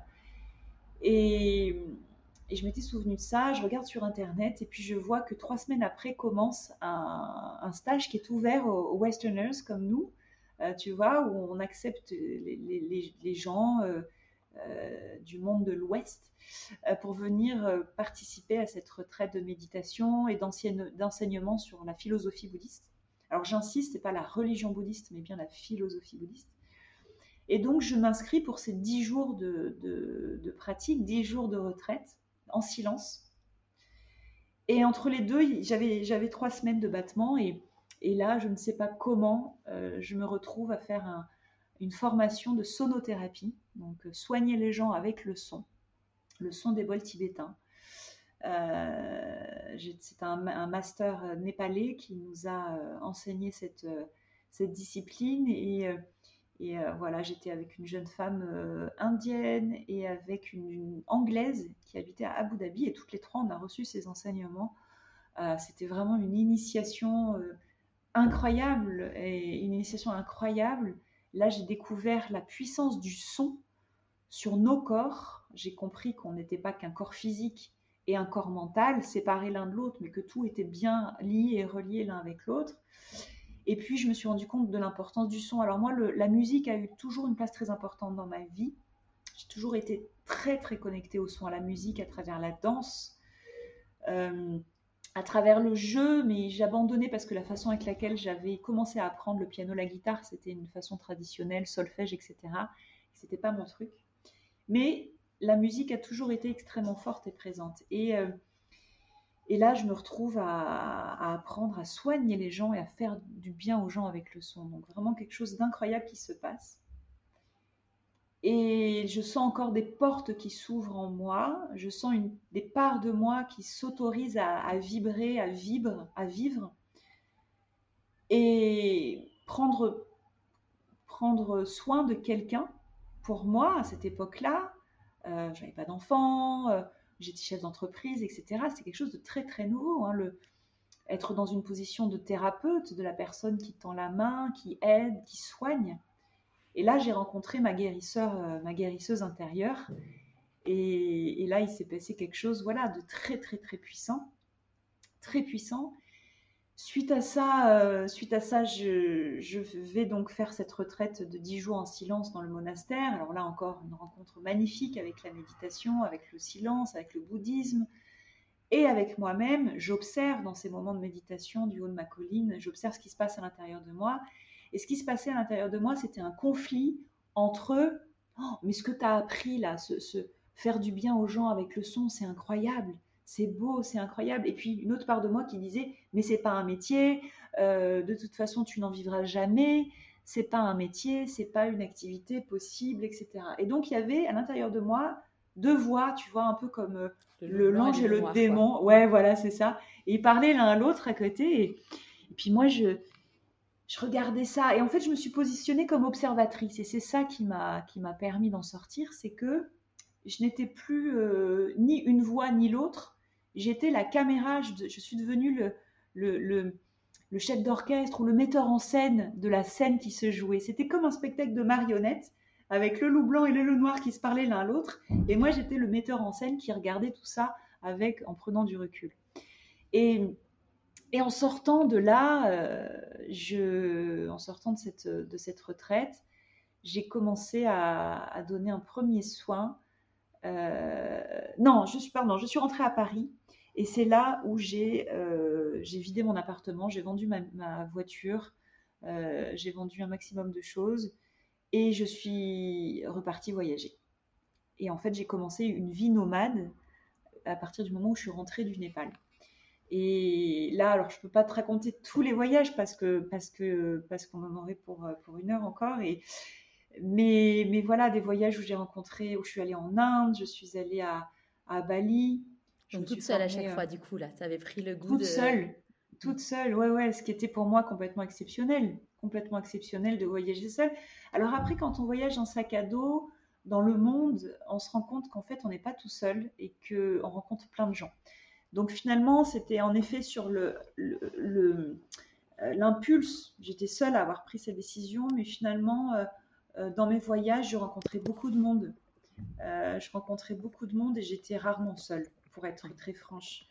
les vrais moments de solitude que je pouvais avoir, c'était des moments en montagne ou des moments dans les monastères où j'étais en retraite silencieuse. Et donc là, forcément, bah, tu es en contact uniquement avec toi-même. Donc c'est vraiment euh, le silence et, euh, la solitude. Mais euh, dans le voyage, non, j'étais assez rarement seule. Voilà. Et donc commence une série de voyages, une série de voyages incroyables qui m'ont complètement transformée et qui ont été, ouais, qui ont été magiques. Il y a eu entre autres Saint-Jacques de Compostelle. Je suis partie marcher trois semaines euh, entre la frontière espagnole et, euh, euh, et, Compostelle. là, j'ai eu une espèce de connexion incroyable avec les arbres où au bout de deux jours, je sentais que je sentis une ouverture et je sentais que j'étais les arbres et les arbres étaient devenus moi. Tu vois, il n'y avait pas de, de, différence entre moi et les arbres. Les arbres et moi, c'était la même chose. J'ai vraiment senti cette chose qui était très, très, très, très, très forte, très puissante. Euh, il y a eu, euh, ouais. Et du coup, à partir de quand tu euh, as commencé à faire, à, te reconvertir et professionnellement à, à, te reprojeter sur un nouveau métier que tu as construit du coup de toutes de toutes parts En fait, ça s'est fait tout seul. J'ai jamais décidé dans ma tête, tu vas devenir sonothérapeute. C'est quelque chose, même si tu veux, ma tête me disait plutôt, c'est pas un métier et donc ce sera jamais ton métier. C'est la vie qui m'a amené à faire ça j'ai pas vraiment eu le choix en fait. Euh, j'ai vraiment suivi l'élan de mon cœur et j'ai vraiment suivi là où la, la vie m'appelait. Euh, tu vois, je me retrouve à nouveau au Népal quelques mois après, après avoir fait un vipassana. Tu sais, c'est les retraites silencieuses de 10 jours. Euh, donc, je, reviens au Népal. Euh, il y a eu Bali aussi où je m'étais formée en, tant que prof de yoga. Enfin, il y a eu des voyages assez significatifs. Et puis, il y a eu, entre autres, ce soin que cette personne que je retrouve à Katmandou, quelques mois après l'avoir rencontrée une première fois, c'était une femme euh, qui faisait un voyage pour oublier le, enfin pour oublier, pour faire circuler plutôt la tristesse liée au décès de son mari. Une femme très très sympa, très très belle, très douce. Et elle me dit, tu t'es formée au bol tibétain, c'est super, j'aimerais j'aimerais connaître. Donc je lui fais un, soin à l'époque, j'appelais ça un massage. Et à la fin du massage, elle me dit, mais c'est incroyable, c'est incroyable ce qui s'est passé à l'intérieur de moi.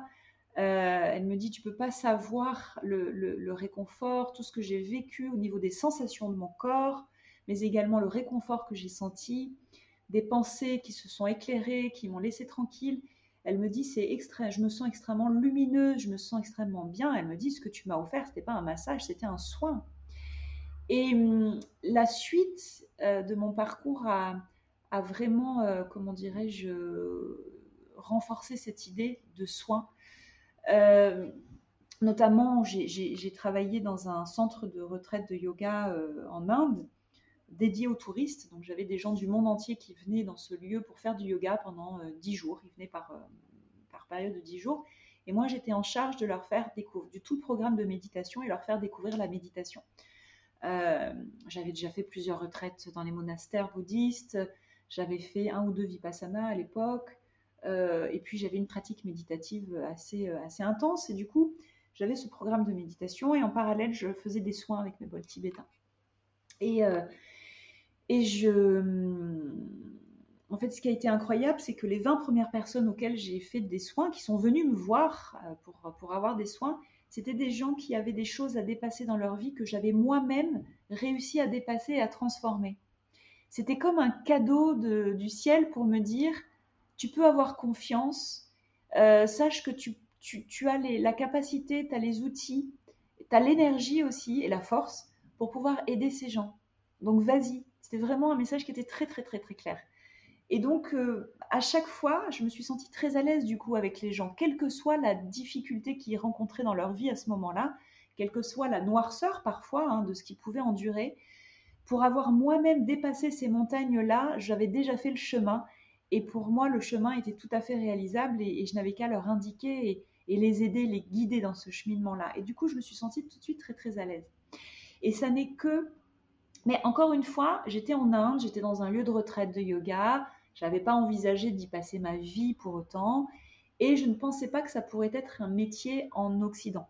Je ne pensais pas que, que je pouvais importer ce métier dans ma vie euh, classique, en tout cas celle que je connaissais à l'époque. Et donc, je me souviens, je me retrouve, euh, j'avais prévu, euh, je repartais au Nicaragua et j'avais une escale de trois semaines en France, à Paris avant de repartir au Nicaragua. Donc je partais d'Inde et j'allais prendre mon avion euh, à l'aéroport et je me retrouve assise à côté d'une femme. Euh, il y avait une place dans l'aéroport où je pouvais m'asseoir. C'était à côté d'une femme qui se trouvait être française, avec qui je discute, et elle m'indique un lieu à Paris où je pouvais euh, que je pouvais louer comme ça à, à l'heure pour pouvoir offrir des bains sonores et des soins sonores à mes amis parce qu'en fait j'avais très à cœur de partager ça à mes amis parisiens. Je trouvais ça tellement génial, tout ce que j'avais vécu en Inde, à Bali, au Népal. Alors le bain euh, sonore, pour ceux qui ne connaissent pas, euh, il n'y a rien à voir avec. Euh, enfin, on n'est pas dans. C'est c'est que du son, il n'y a pas d'eau. C'est l'eau de notre corps qui vibre, mais il n'y a pas de. Exactement. Mm. C'est ça. C'est ça. Et en fait, j'immerge les personnes dans, de la vibration avec des bols tibétains, d'autres instruments aussi. Et, euh, du coup, euh, je, voulais faire découvrir ça à, mes amis à Paris. À l'époque, il y a, a 7-8 ans, à Paris, euh, personne ne connaissait ça. C'était pas du tout connu. Aux États-Unis, peut-être un petit peu, mais à Paris, pas du tout. Et donc, et donc cette femme me donne les, les, coordonnées de cette salle de yoga et de cette personne pour louer une salle à l'heure. Et donc, j'y vais, c'est dans le 11e à Paris. Et là, Léna, la propriétaire du studio de yoga, me voit arriver, mais comme euh, la septième merveille du monde, en me disant, mais Marie, c'est génial, tu fais des voiles tibétains, j'avais quelqu'un avant qui faisait ça, malheureusement, il est parti de Paris, du coup, je n'ai plus personne. Est-ce que tu veux bien euh, euh, faire des ateliers avec moi, là, sur la fin de semaine? Moi, je fais le yoga, et puis toi, tu fais un bain sonore à la fin du yoga. Donc là, on a, fait ça le, trois jours d'affilée, salle comble, chaque soir, salle comble, les gens étaient ravis, revenaient le lendemain et ils m'ont demandé des soins la semaine d'après. J'ai enchaîné toute une série de soins euh, suite à ces trois ateliers qu'on a fait chez cette personne-là. Et d'ailleurs, merci Léna, si tu m'écoutes, euh, de m'avoir ouvert la porte de ton studio et de m'avoir du coup euh, permis de prendre conscience que c'était possible d'en faire un métier et d'en vivre en France et à Paris, parce que en fait tout s'est déclenché à ce moment-là. Et donc j'ai fait une série de soins euh, individuels, des choses incroyables. Je te passe le détail, mais euh, euh, tu peux les faire à distance les soins? Alors oui, je suis pas, je suis pas fan. je suis pas fan parce que j'aime le, contact physique et voilà. Mais oui, en fait, je l'ai découvert pendant le confinement, quand on, était confinés. Euh, des résultats incroyables à distance, en soins individuels et en soins euh, de groupe aussi, où j'ai des femmes qui ont eu euh, des, voilà, des réactions, des, des, images, des sensations dans le corps et des sensations de libération qui étaient, qui étaient très puissantes aussi. Ouais. après, je préfère en, je préfère en, vrai, en live, mais, mais ouais, ouais c'est possible.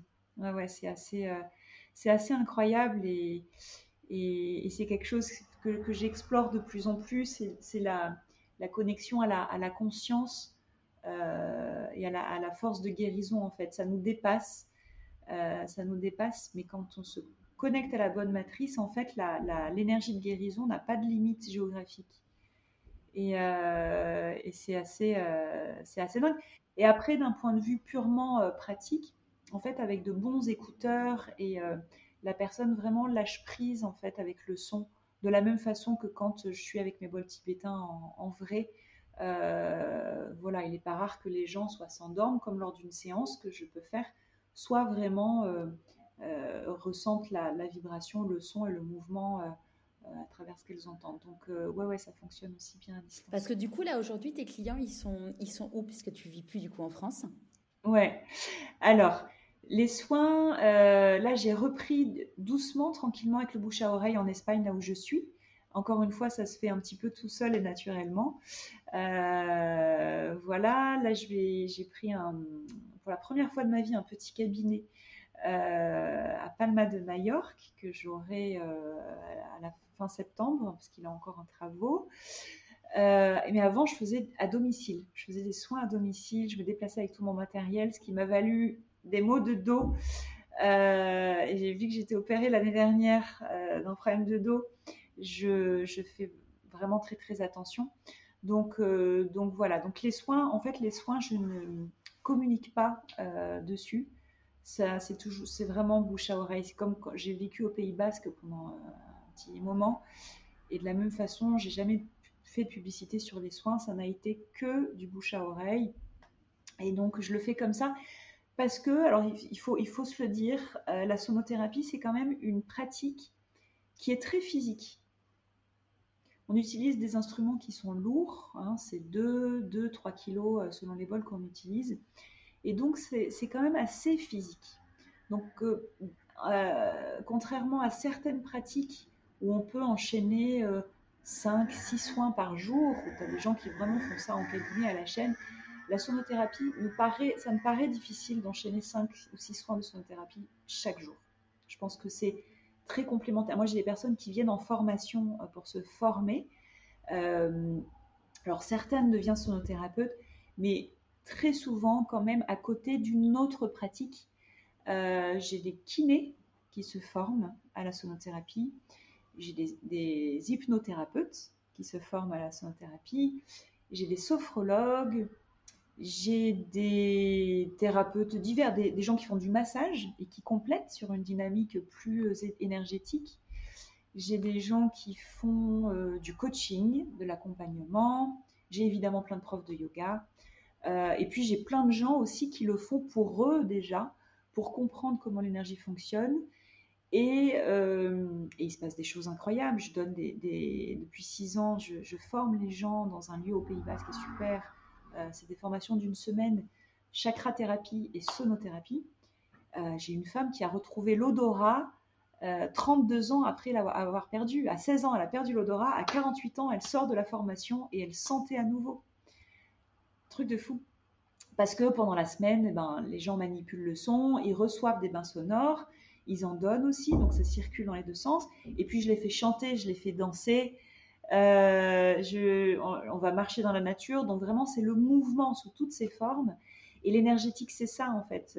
Les, problèmes, quels qu'ils soient, euh, un problème physique, une maladie quelle qu'elle soit, même le burn-out, hein, c'est euh, c'est quand ça circule pas, c'est quand quand ça, ça, tourne en boucle en fait, quand il n'y a pas un mouvement harmonieux, c'est là où les problèmes commencent.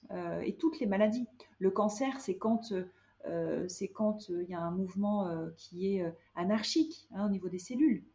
Euh, la constipation, ben voilà, quand ça circule pas, c'est assez clair. Euh, problème de, veineux, euh, c'est quand le mouvement euh, du sang et des liquides intérieurs fonctionne pas très très bien.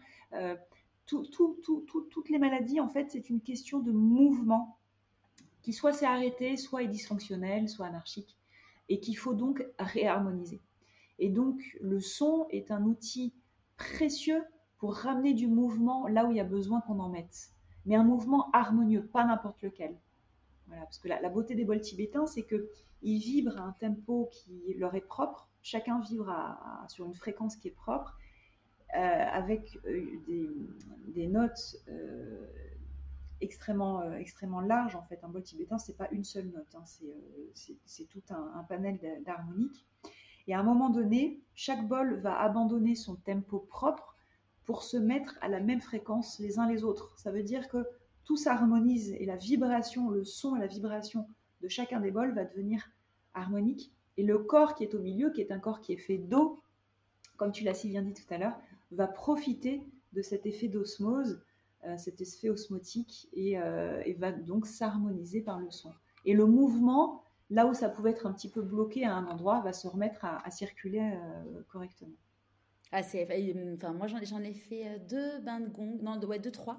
Et le, premier, mais ça a été une expérience mais incroyable, mais vraiment. Enfin, je suis sortie du truc, j'ai eu l'impression de vivre des vies antérieures. Enfin, vraiment, je suis sortie, mais mais ouais, j'ai eu l'impression d'entendre des voix qui me parlaient, enfin des trucs, mais vraiment euh, euh, hyper hyper euh, puissant. Bon, la deuxième fois, euh, avec, enfin, j'étais pas dans mon élément et, et la vie m'a fait comprendre plus tard de pourquoi j'étais pas, j'étais pas, j'étais pas dans mon élément et bien ouverte au truc. Et là, j'y retourne là parce que à Marseille, ma, mon ostéopathe qui est aussi prof de yoga donne des bains de gong, mais que les soirées où il y a la pleine lune.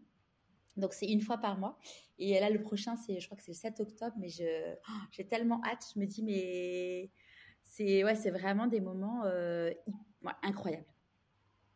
C'est très, très, très, très puissant. Mm. Et, et, le son, en fait, n'a pas de limite. Le son euh, pénètre tous nos corps, en fait. Il se faufile partout. Et c'est, ça qui lui donne son effet euh, incroyable et très puissant sur. c'est que le son, on ne peut pas l'empêcher d'aller là où il y a besoin d'aller. Et donc, s'il y a un, blocage ou une circulation qui a besoin de se, remettre en place au niveau du corps physique, émotionnel, psychique, spirituel ou énergétique, bah, le, son, il va savoir y aller. Il, vraiment, il, voilà. Et donc, ça débloque euh, énormément de choses, énormément de choses. Il n'est pas rare que moi j'ai des gens qui aient des émotions, qui, qui s'expriment pendant un soin, un bain sonore, que les gens aient des, des prises de conscience. J'ai des personnes qui, comprennent des traumatismes qu'ils ont eu dans l'enfance, qu'ils avaient cachés, qu'ils avaient mis sous le tapis, tu vois, et puis qui d'un coup euh, ouvre les yeux et me dit mais merci quoi, j'ai compris pourquoi j'étais comme ça. J'ai l'exemple d'un jeune homme euh, qui vient me voir, il avait 34 ans, il me dit Marie, voilà, je viens te voir parce que euh, je, je, porte en moi une colère très très forte, je ne sais pas d'où elle vient, j'ai deux petits garçons de 8 et 11 ans. Euh, je, suis en colère avec eux tout le temps. Je ne sais pas pourquoi, mais je n'arrive pas à gérer cette colère et ça me rend triste parce que parce qu'il n'y a pas de raison euh, pour que je me mette autant en colère. Et j'arrive pas à le gérer, je ne sais pas d'où ça vient. Et il, m'explique que euh, il avait découvert son papa suicidé dans le salon de la maison et donc, ça avait été un traumatisme pour lui important, etc. Qu'il avait déjà beaucoup avancé là-dessus, sur ce sujet-là, avec une psy. Bon, on fait la séance, et à la fin de la séance, il ouvre les yeux et il me dit C'est incroyable, je viens de réaliser qu'en fait, ma maman me battait quand j'étais petit. Ma maman était violente avec, moi et mon père. Et en fait, sa maman, bah ça existe, les hommes battus, sa maman violentait euh, son père et le violentait lui. Et en fait, c'était cette souffrance-là qu'il avait oubliée, qu'il avait mise euh, sous le tapis. Et c'était son petit enfant intérieur qui n'avait pas guéri de cette souffrance et qui donc s'exprimait à travers la colère et qu'il exprimait auprès de ses propres petits-enfants qui reflétaient, euh, enfin ses propres fils qui reflétaient son enfant intérieur. Quand il a compris ça, mais quel soulagement il s'est rendu compte qu'en fait, il n'était pas colère. On en revient à ce qu'on se disait tout à l'heure sur les émotions. Il s'est rendu compte que il n'était pas cette colère, c'était pas lui. C'était un état euh, que portait encore, une vibration que portait encore son enfant à l'intérieur de lui. Quand il a compris ça, il a pu le faire circuler, tout ça, il a pu le comprendre, il a pu se pardonner aussi. Cette colère, il a pu comprendre des choses, probablement faire un, j'aime pas le mot travail, mais en tout cas euh, des pratiques libératoires vis-à-vis de sa maman aussi. Et il a pu libérer ça. Et quand on a euh, la conscience de ce qui nous est arrivé, c'est plus facile de le gérer et puis de s'en sortir. Ah bah ça change tout, bien sûr. Et des comme ça, des exemples comme ça, j'en ai plein, plein, plein, plein. Et le son, en fait, permet quoi? Il permet de mettre le, le cerveau en état quasiment d'hypnose, en fait, de ralentir la fréquence du cerveau, de mettre l'inconscient au même niveau que le conscient. Parce que la partie de notre cerveau, la partie de notre inconscient, elle vibre à une fréquence plus basse. Et notre cerveau qui réfléchit tout le temps, le petit hamster, là, celui-là, lui, il réfléchit à une, il vibre à une fréquence plus haute quand on a, j'arrive à attraper le, cerveau qui réfléchit et le faire ralentir de fréquence grâce à l'effet des bols, ça va mettre les deux cerveaux au même niveau, à la même fréquence, et ça ouvre des portes entre l'un et l'autre, ce qui permet de pouvoir accéder aux informations stockées et cachées profondément à l'arrière dans le cerveau, dans la partie inconsciente de notre cerveau. Et c'est là où il y a des, prises de conscience incroyables. J'ai une jeune femme une fois à Bruxelles, je faisais un grand bain sonore, il y avait plus de 60 personnes. Et j'ai une jeune femme à la fin qui me dit euh, merci beaucoup. Elle pleure de joie en fait. À la fin, elle me dit c'est incroyable. Pendant la séance, en fait, j'ai euh, ça, fait des mois que je dois prendre une décision. J'ai une alternative en fait. Euh, j'ai deux choix et j'arrive pas à me décider.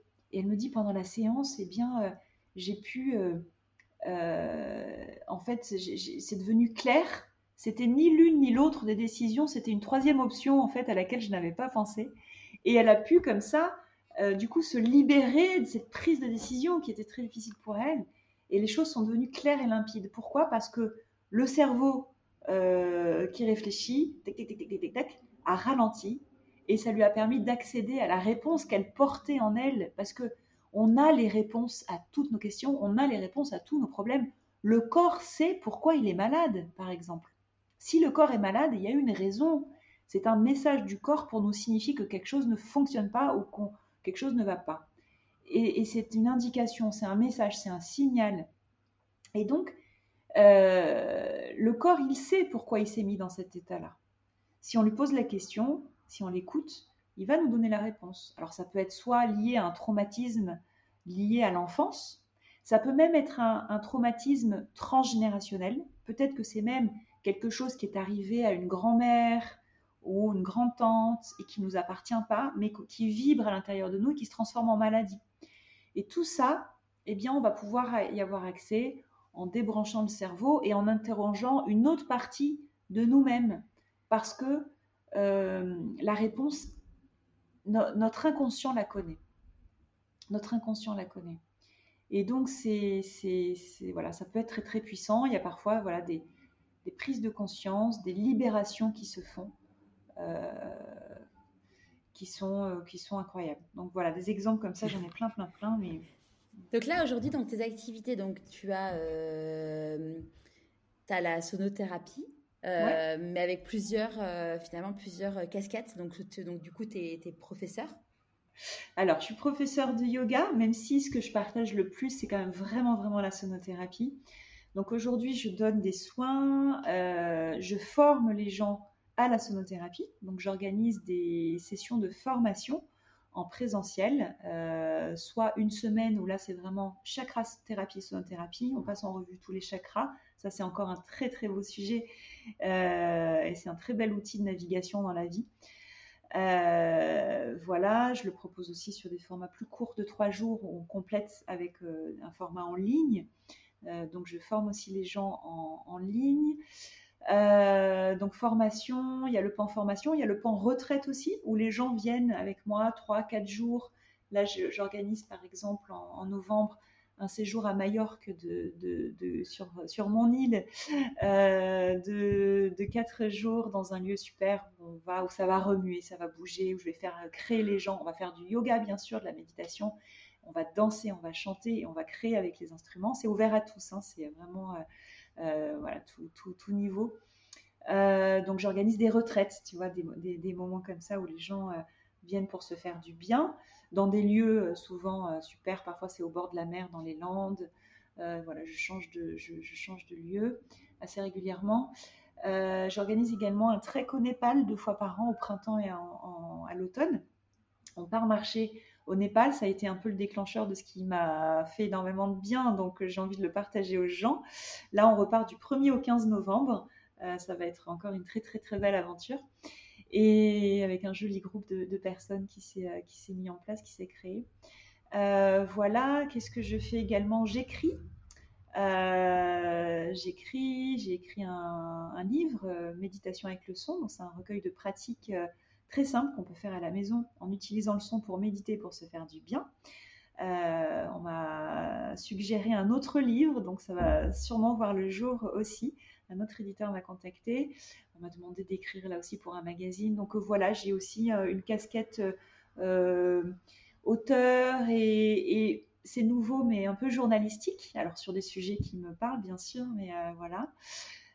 J'écris et puis, et puis on m'a demandé aussi de composer de la musique et de, composer des, des, sons qui soignent, qu'on a enregistrés qui a été distribué par Sony Music. Donc il y a des albums qui sont disponibles en ligne, des albums de sonothérapie et de bol tibétain. Ça a été une très belle aventure, ça a été un très beau cadeau de la vie aussi, parce que pour le coup, je suis pas allée taper à leur porte et, euh, et c'est eux qui, sont, qui se sont intéressés au sujet et à ce que je pouvais proposer. Donc c'était une très très belle aventure. Tout ça est disponible sur euh, Spotify, Deezer. Bah, je mettrai le lien sur le blog. Ouais. Ouais, ouais c'est une bonne idée en effet. Ouais. Et euh, voilà, donc je suis un petit peu multicasquette. Euh, tu vois, je suis un peu multicasquette. J'ai pris le parti de, de partager ce qui me faisait du bien, ce, qui me, ce que j'aimais. Euh, euh ce que j'aimais déjà, euh, je ne me force plus à quoi que ce soit. C'est-à-dire que je partage ce que j'aime partager à partir du moment où ça fait plaisir et du bien aux gens.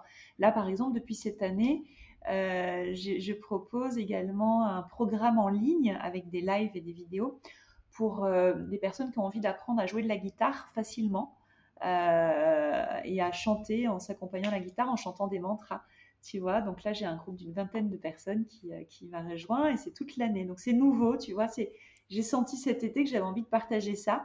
Je sais que quand j'attrape ma guitare, tu vois, ça me fait énormément de bien de chanter, et voilà.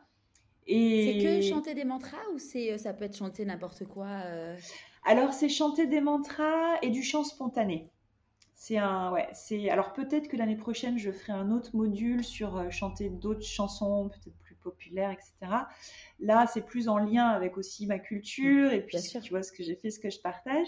Donc là c'est vraiment mantra et et, et chant spontané, c'est-à-dire trouver sa voix et autoriser sa voix à voilà, à, naviguer et, à, se faire plaisir, à se faire du bien.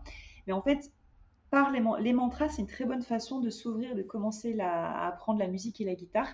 Euh, parce que euh, parce que c'est des schémas répétitifs, c'est assez facile et très rapidement en fait on peut comprendre du coup ce que c'est que les changements d'accords, la position des mains, etc. Donc c'est une bonne entrée en matière pour apprendre la guitare. Moi c'est comme ça que j'ai appris la guitare en fait euh, par les mantras.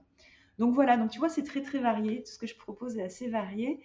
Et c'est toujours en lien avec le son, avec la méditation, la conscience, euh, le corps, euh, le bien-être et la guérison d'une façon générale. Mais ça peut prendre plein plein de formes. Je propose aussi des séances de chakra danse, c'est-à-dire que les gens en ligne, pour le coup, je le fais lors des retraites euh, que je propose aux gens, mais je le fais également en, en ligne.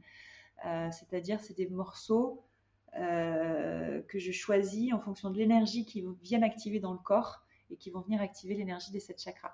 Et je travaille beaucoup avec les éléments de nature, la terre, l'eau, le feu, l'air, la lumière, le son, l'espace. Et du coup, ça, voilà, ça, ça, donne des playlists qui sont très complètes et qui permettent vraiment d'aller jouer avec les énergies tout en dansant et en se faisant plaisir.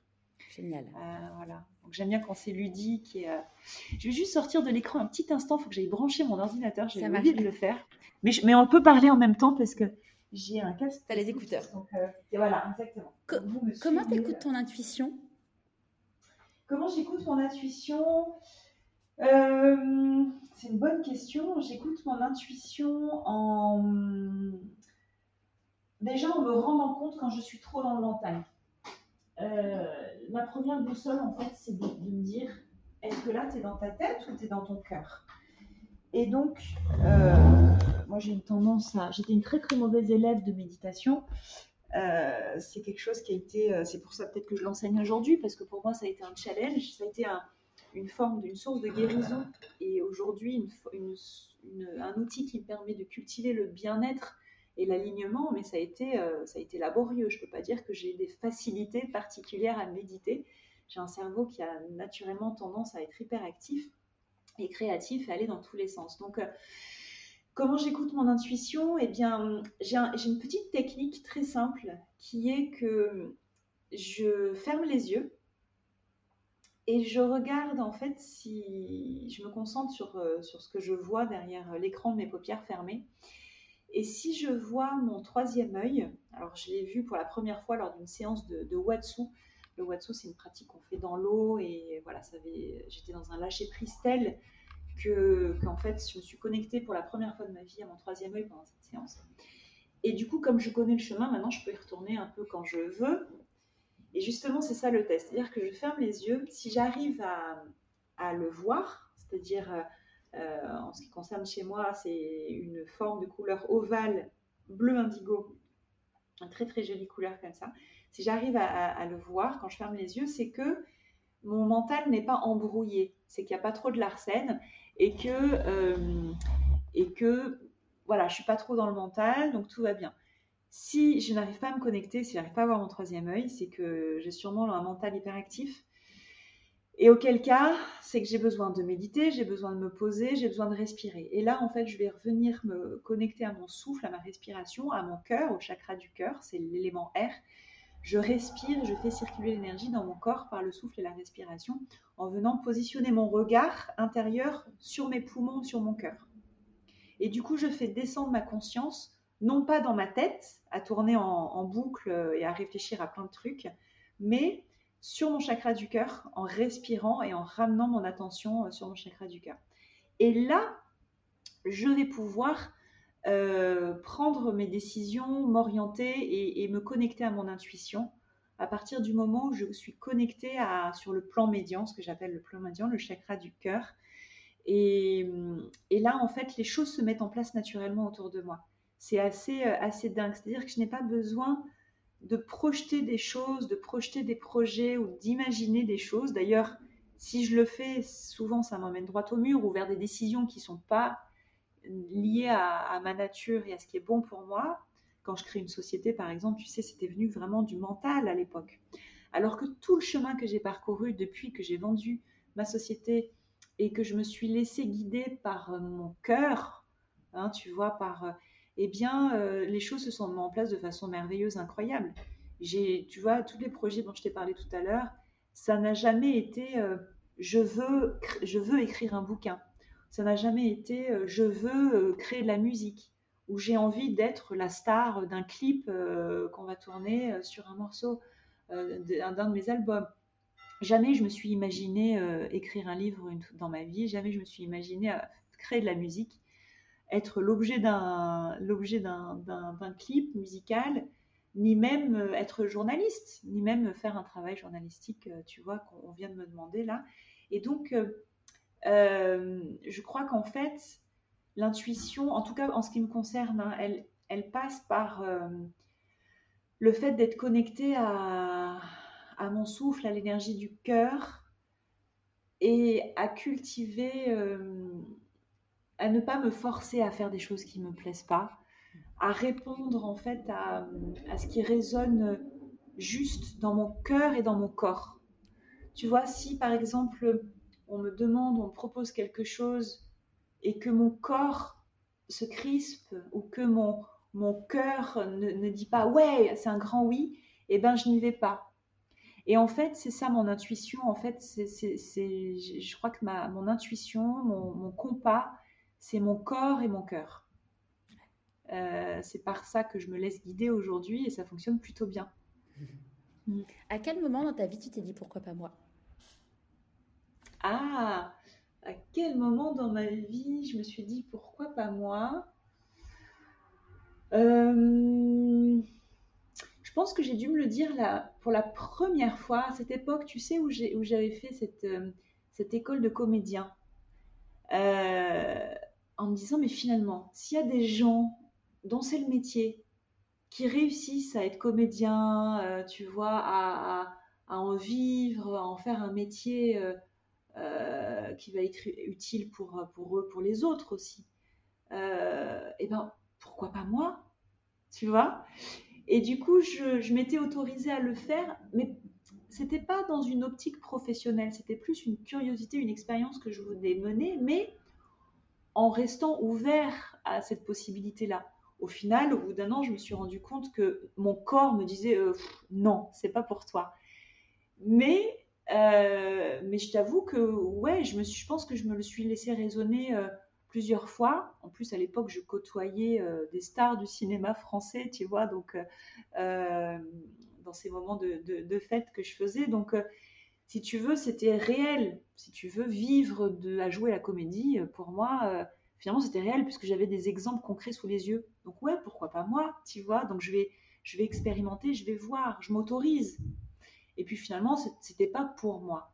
Mais en l'occurrence, pourquoi pas moi? Et après, je pense que c'est quelque chose que, j'ai laissé ouvert en fait euh, quand, vraiment j'ai décidé d'écouter seulement mon cœur et de me laisser guider par mon cœur et d'arrêter d'écouter un peu trop ma tête qui me limitait, qui me mettait un peu des bâtons dans les roues. Euh, voilà. Euh, je crois que inconsciemment, j'ai dû me le répéter plusieurs fois la première fois, c'était à ce moment-là. Mm. C'est quoi pour toi la réussite? Je pense la, la réussite, c'est être heureux. Alors ça paraît un peu, euh, un peu banal comme réponse, mais euh, je pense que la réussite, c'est euh, ouais, c'est une petite phrase que, que, que, je me répète souvent, c'est être en paix avec son passé, vivre intensément l'instant présent et puis regarder l'avenir avec euh, confiance. Tu vois, je crois que c'est ça, c'est c'est la vie est tellement pleine de surprises et dans les deux sens, c'est des choses qu'on maîtrise pas. Je crois que la réussite finalement, c'est d'accepter d'être dans l'instant présent, euh, de se réjouir de ce qui est là, ici et maintenant. Euh, tu vois, et Ouais, je crois que c'est ça en fait. C'est, tu vois, être dans l'apaisement de, d'être en joie, de, de, vivre euh, ici et maintenant sans, sans ressasser le, euh, le passé et puis euh, sans trop anticiper le futur et être dans l'accueil de ce qui se passe ici et maintenant. Et, et on réussit forcément en fait quand on est, on est dans cet état d'esprit. Parce que du coup, il n'y a pas de frustration, il y a, et il n'y a pas d'angoisse quand on est dans l'ici et maintenant, pour moi, c'est ça la réussite. on est forcément heureux. Euh, parce que ici et maintenant, tout va bien finalement. Et les problèmes euh, ne sont liés qu'à nos ruminations ou les anticipations qu'on peut avoir du futur. Ouais, je crois que c'est ça. Vivre dans l'instant présent. Mm. Qu'est-ce que tu penses que la petite Marie de 6 ans dirait si elle te voyait aujourd'hui? Waouh Ouais, je crois qu'elle dirait waouh, elle dirait euh, je suis, je suis, je suis, ouais, je suis contente. Merci de m'avoir sorti de là, quoi. Merci de m'avoir sorti de là.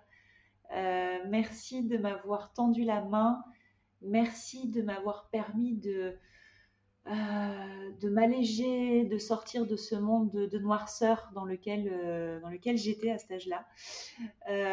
merci de m'avoir guidé vers la lumière et de m'avoir autorisé à, à exprimer la, vraie couleur de mon âme.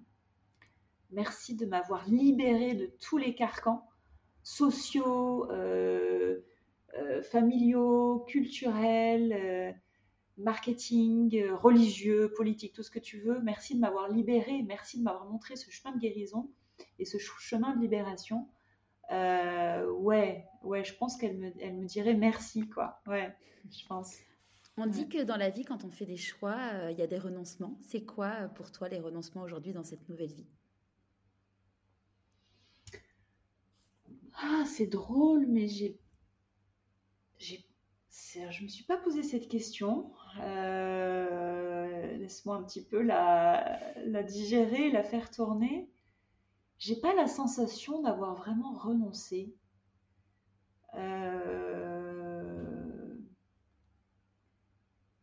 J'ai pas la sensation d'avoir renoncé. Euh... J'ai pas l'impression de me priver de quoi que ce soit ou d'avoir. Euh... Non, j'ai... ouais, c'est drôle. J'ai pas cette, pas de sensation de renoncement pour le coup. Euh, bien sûr, il faut faire des choix et Écoute, je, pêche un peu. non, mais c'est pas grave, il n'y a, a, pas de souci, t'inquiète pas. Peut-être plus tard, mais je vais réfléchir, je vais plancher sur, plancher sur le sujet. c'est quoi la plus grande euh, difficulté que tu as eu à traverser dans ta vie? Ça a été mon enfance. Ouais, ça a été mon enfance et le mal-être des, bah, des personnes qui m'entouraient et que j'ai euh, euh, que j'ai du coup vécu en en direct et de très très près pour le coup. Donc j'ai une enfance assez, euh, assez, assez grise, assez noire, ouais, jusqu'à ce que je, parte de chez moi. Euh, donc, euh, je peux, ouais, je peux le dire, je, je, c'est pas un secret monumental, mais une, maman dépressive, alcoolique, suicidaire. Donc voilà, des, choses que j'ai vécues de plein fouet quand j'étais petite euh, et, qui font que j'ai très très vite euh, endossé un rôle que j'aurais pas dû avoir, qu'on n'a pas quand on a 6 ans, 7 ans, 8 ans, 9 ans, 10 ans. Euh, et donc j'ai été adulte très très vite, j'étais plongée dans un monde de responsabilité assez rapidement et à voir des choses que j'aurais pas dû voir et à devoir gérer des choses que je n'aurais pas dû gérer parce que j'étais la, la, dernière des enfants et la seule à être restée à la maison. Donc voilà, j'étais seule avec ma maman à devoir gérer tout ça. Et, donc c'était voilà une enfance qui n'a pas été rose, mais qui a été source d'apprentissage et je pense qui m'a donné une force de résilience assez euh, assez incroyable, qui m'a permis de réaliser beaucoup de choses. Parce que comme je te disais tout à l'heure, je pense que je suis de nature euh, introvertie, c'est assez clair, assez évident. Et, et, je pense que tout ce qui m'est arrivé, enfin, ce qui, indirectement, mais en tout cas, ce que j'ai vécu, ce que j'ai subi quand j'étais petite, m'a donné finalement une grande, grande force, une grande force pour, euh, rebondir, pour aller chercher la lumière, pour aller, euh, tu vois, finalement, euh, me dire, mais finalement, tu n'as rien à perdre. Et vas-y, quoi, vas-y, et fais-toi plaisir, et, et, fais des choses qui te font du bien, fais des choses qui te plaisent, et arrête d'avoir peur.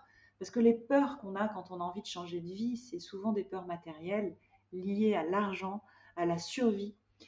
Et, en fait, euh, je crois que voilà, l'enfance que j'ai eue m'a propulsée vers une recherche de, euh, de, de, libération, une recherche de lumière, une recherche de bien-être. Et peut-être que si j'avais pas vécu ça avant, j'aurais eu un parcours très très différent. Et peut-être qu'aujourd'hui, je serais très malheureuse dans une vie qui ne me correspond pas. Donc euh, finalement, je dis merci à cette vie que j'ai eue. Je dis merci à la petite fille que j'étais d'avoir supporté, enduré tout ça. Euh, parce qu'en fait, ça m'a donné envie d'entrer dans un chemin de guérison, dans un chemin de libération.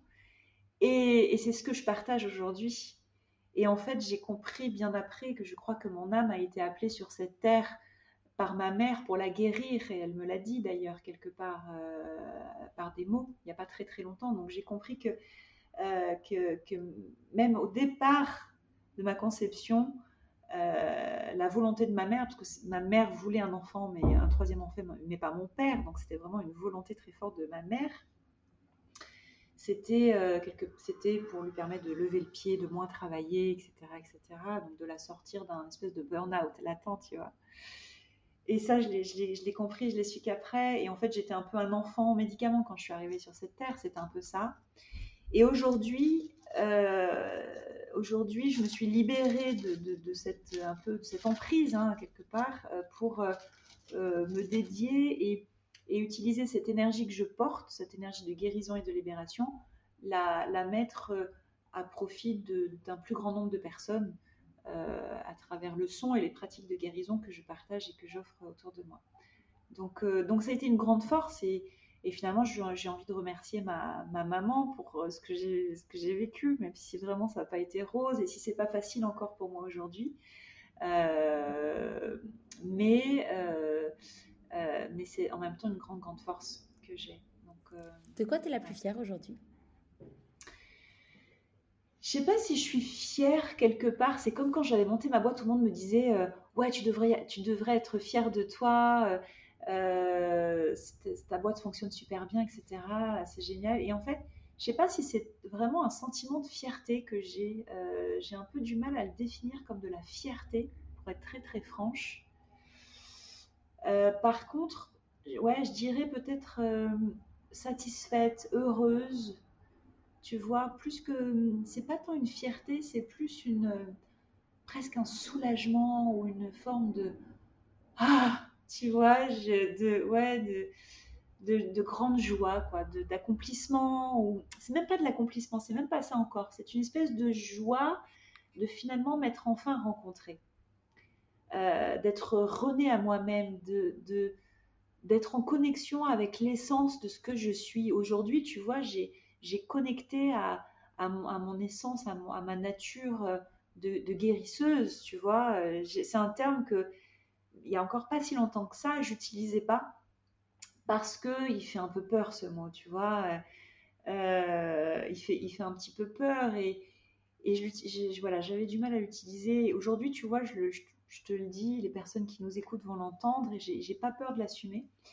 Et en fait, je crois que quand on a touché à sa nature divine, à sa nature profonde, et quand on s'autorise à ce que ça devienne notre quotidien, que ça devienne notre mission de vie euh, moi, tu vois, aujourd'hui, je ne peux pas parler de travail, même si, euh, si c'est beaucoup d'énergie, même s'il y a des moments où je suis fatiguée, euh, parce que, parce que voilà, c'est, j'ai pas la sensation de travailler. Tu vois, aujourd'hui, ce que je fais, je le fais avec une joie incroyable, en y mettant beaucoup d'énergie, beaucoup d'attention, mais beaucoup d'amour aussi, tu vois. Et aujourd'hui, j'utilise tout mon être, j'utilise mon corps, j'utilise mon cœur et j'utilise ma tête dans ce que je fais au quotidien pour les autres.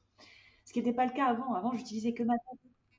Et aujourd'hui, j'ai vraiment reconnecté à toutes les composantes qui me caractérisent, tu vois. Euh, et, j'utilise l'entièreté de mon être.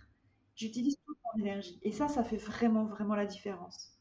Et, et du coup, je, tu vois, c'est génial ces petits moments comme ça, ces, ces moments d'interview. Merci beaucoup pour ça parce que ça me permet de, tu vois, de me retourner un petit peu sur les années qui viennent de passer et puis de faire un petit bilan parce qu'on ne prend pas souvent le temps de le faire. Donc, merci pour ça. Et tu vois, ça vibre, tu vois, ça vibre comme au, premier, euh, au premier jour, comme au tout début, tu vois, de cette joie, en fait, d'avoir enfin touché du doigt, rencontré et, et m'autoriser à, à, vibrer euh, l'essence de ce que je suis, tu vois, ma, ma nature profonde, ma nature divine. Et ça, c'est quelque chose que je souhaite à tout le monde et à toutes les personnes qui nous écoutent. Vraiment, je vous souhaite de, euh, de vous rencontrer et de et d'utiliser toute l'énergie qui vous caractérise dans votre quotidien, que ce soit vertueux pour vous, que ce soit vertueux pour les autres. Et, on est là pour, on est sur cette terre pour ça. On est sur cette terre rien d'autre que pour ça. Utiliser l'énergie euh, qu'on porte se laisser traverser par une énergie plus grande pour la mettre à profit du monde qui nous entoure. Et là, notre quotidien prend, prend du sens. Là, notre quotidien prend un sens, euh, moi, euh, aujourd'hui, qui, n'avait pas avant. Et ça, c'est une grande satisfaction. Ça, c'est une grande, grande joie de, tous les jours que je peux parfois oublier un peu dans le, dans le quotidien, de, tu vois, de, ouais, mais, mais, mais qui est là et qui est, qui est bien, bien là. Et euh, ouais, donc ouais, je vous, souhaite, je vous souhaite de trouver, de, rencontrer ce chemin-là. Autorisez-vous à expérimenter des choses qui vous plaisent, qui vous mettent en joie, qui vous font plaisir, certes, mais qui vous mettent en joie aussi, parce que c'est différent. Le plaisir, c'est quelque chose de... Euh, euh, c'est ponctuel. Hein. Le plaisir, c'est éphémère. C'est un début, ça a une fin. Donc la recherche de plaisir, elle, est vaine au final, parce que euh, c'est comme ça qu'on devient addict au chocolat, à l'alcool, à la cigarette et à la drogue.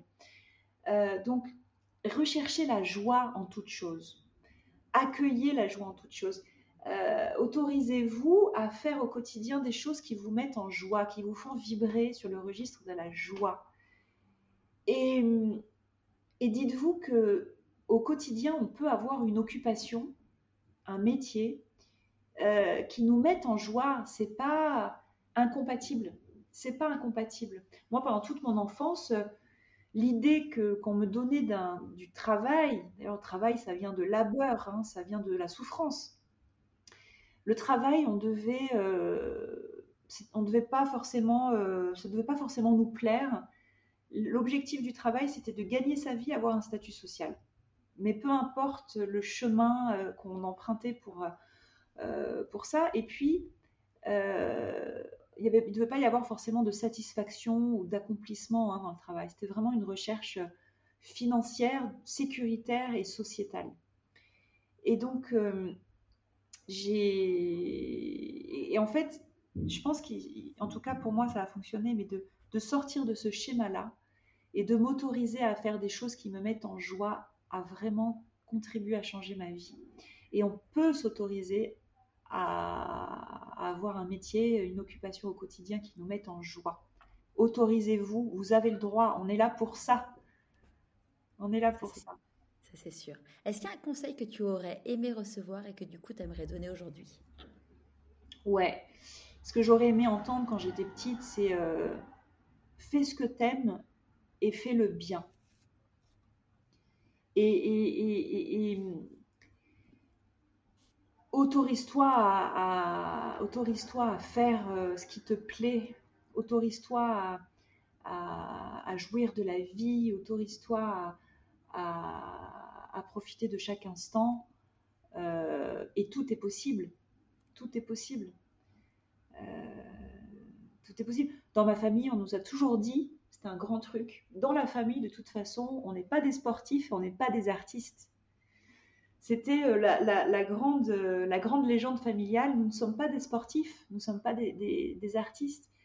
Et tu vois, la vie m'amène à emmener des gens marcher dans l'Himalaya, à être prof de yoga, euh, à créer de la musique. Euh, et donc, voilà, j'ai envie de dire, n'écoutez pas les voix extérieures. N'écoutez pas tout ce qu'on peut vous dire. Même quand on va voir des thérapeutes, faites attention à ce que vous mettez les thérapeutes dans la tête. Hein.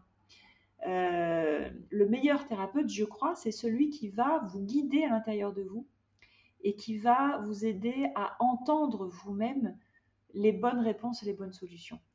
Euh, mais qui va pas vous donner des conseils finalement. Euh, le conseil, il vient, il émane de quelqu'un d'extérieur à vous, qui de toute façon n'est pas vous. Donc il peut pas avoir la réponse. Euh, on peut avoir des parfois des guidances, des avis, mais fiez-vous aux signes, fiez-vous à ce que vous ressentez dans votre corps, fiez-vous à ce que vous entendez dans votre cœur. Faites-vous confiance et et autorisez-vous surtout. Ouais. C'est quoi le meilleur conseil qu'on t'ait donné? Mais justement, en fait, je crois que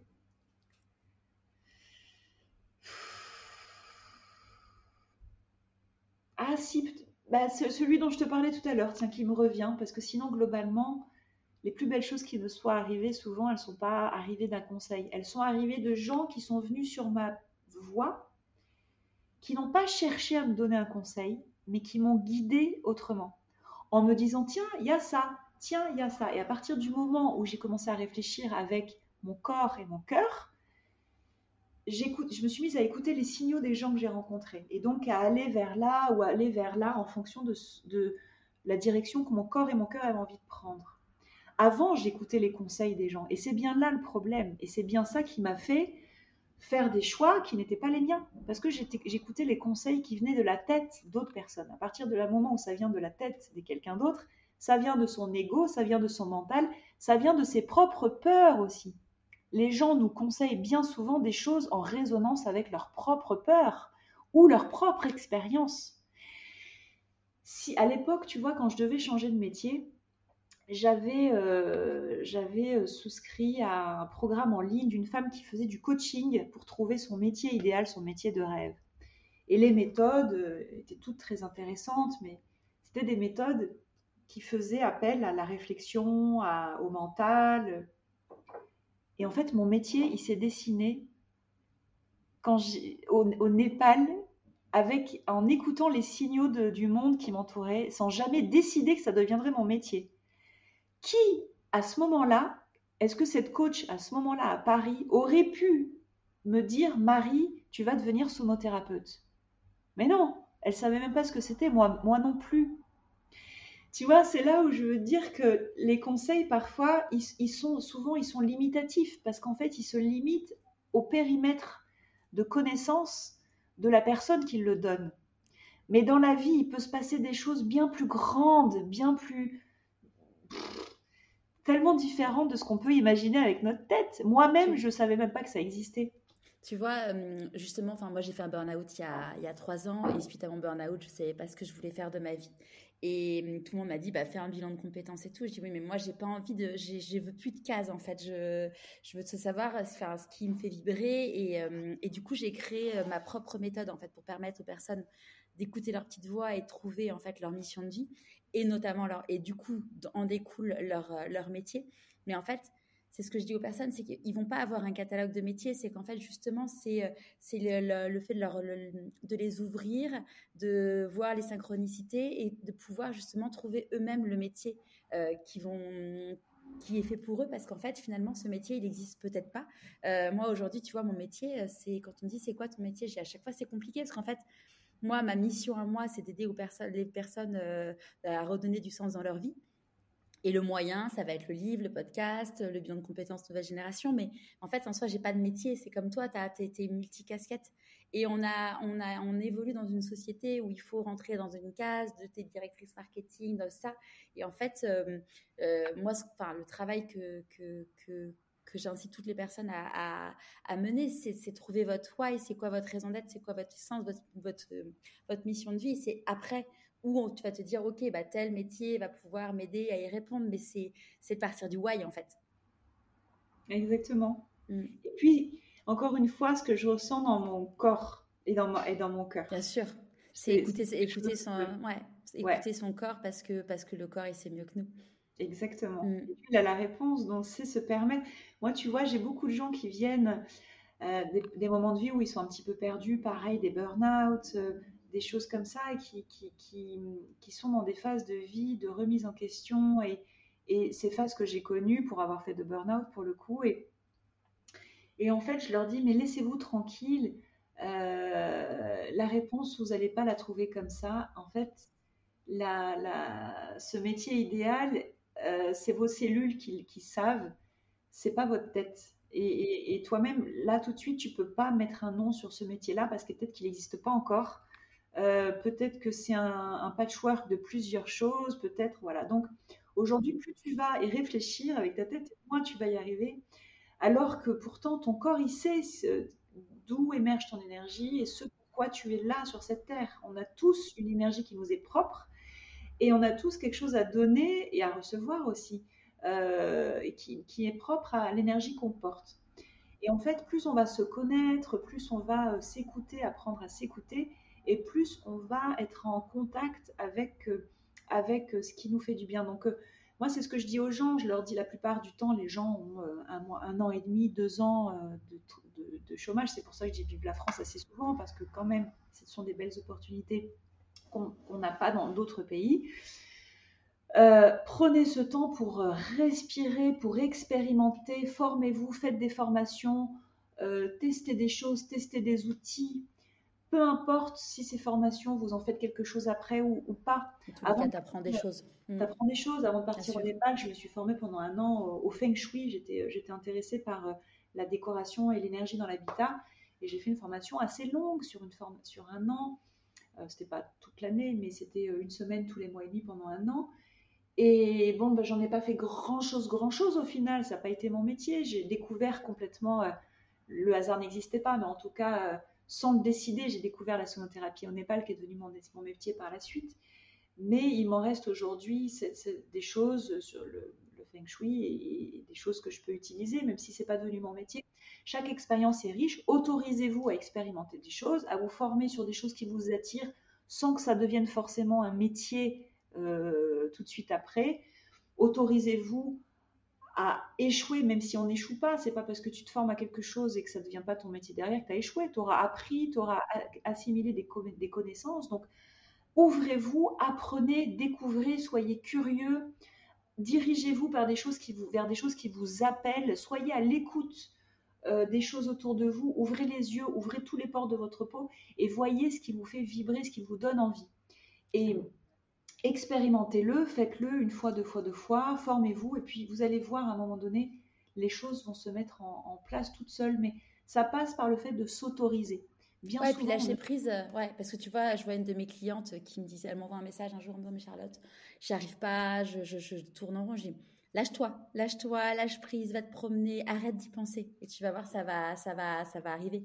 Et en effet, euh, elle s'est lâchée, euh, elle a lâché prise, elle s'est lâché la grappe, euh, elle s'est auto-lâché la grappe, et, et c'est arrivé, et elle m'a dit, mais en fait, c'était juste une évidence. Mais c'est mm. juste que j'étais tellement dans le mental que, que, que du coup, non, quoi. Est-ce que tu aurais un conseil de lecture à partager avec nous? Un conseil de lecture, j'en ai plusieurs qui me viennent en tête.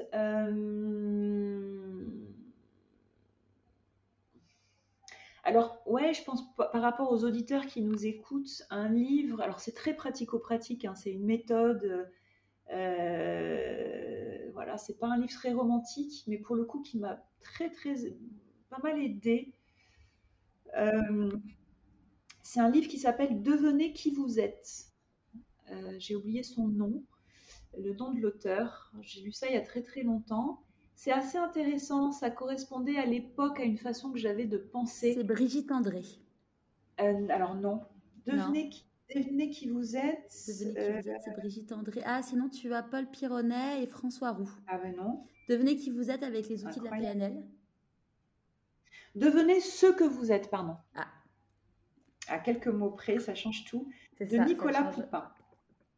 Ça change tout. devenez ce que vous êtes. Euh, et donc voilà, ça reste assez rationnel, assez euh, cartésien comme méthode, mais euh, voilà, il explique différentes choses pour se réorienter, trouver un petit peu ses aspirations, etc.